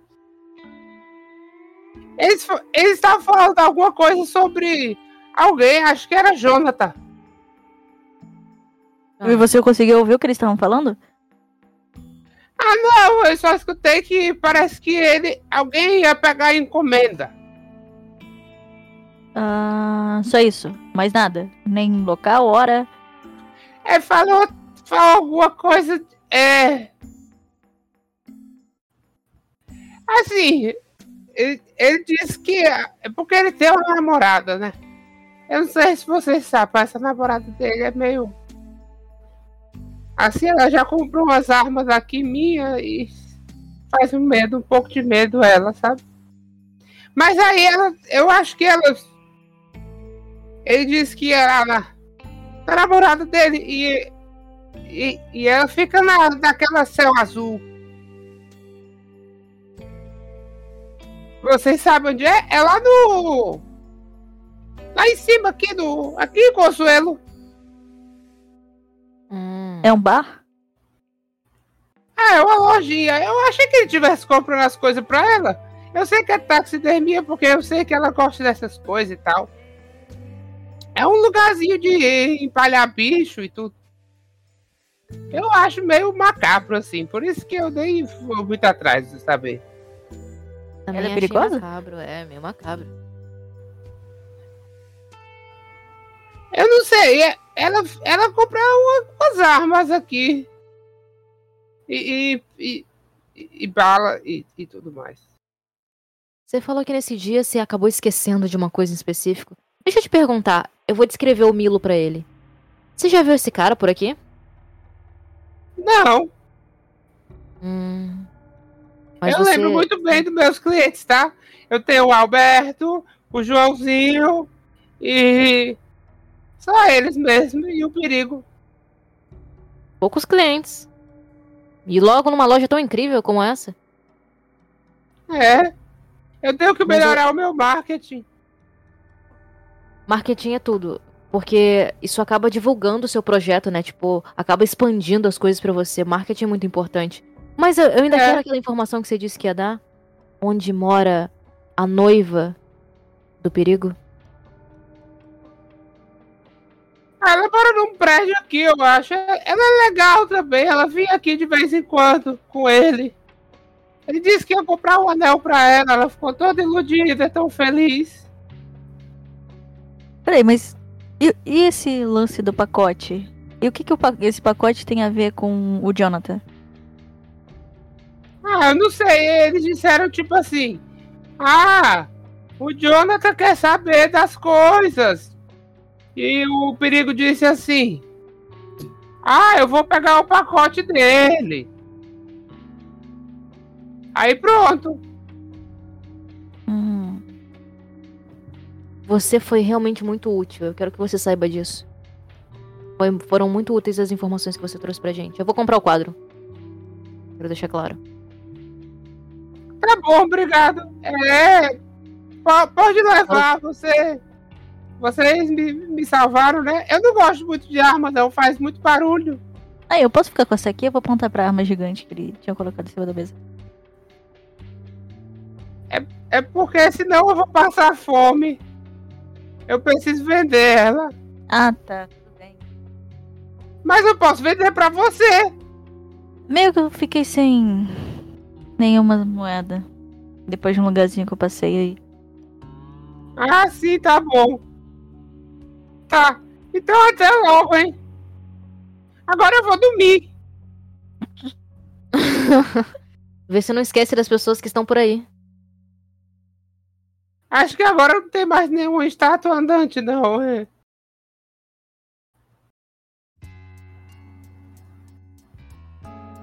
Saindo do. da pequena loja do soninho. Olha, eu acho que com isso, a sessão de hoje foi só conversinha, praticamente teve um combate de 3 segundos. Foi só conversinha, foi só ir, ir em lugares.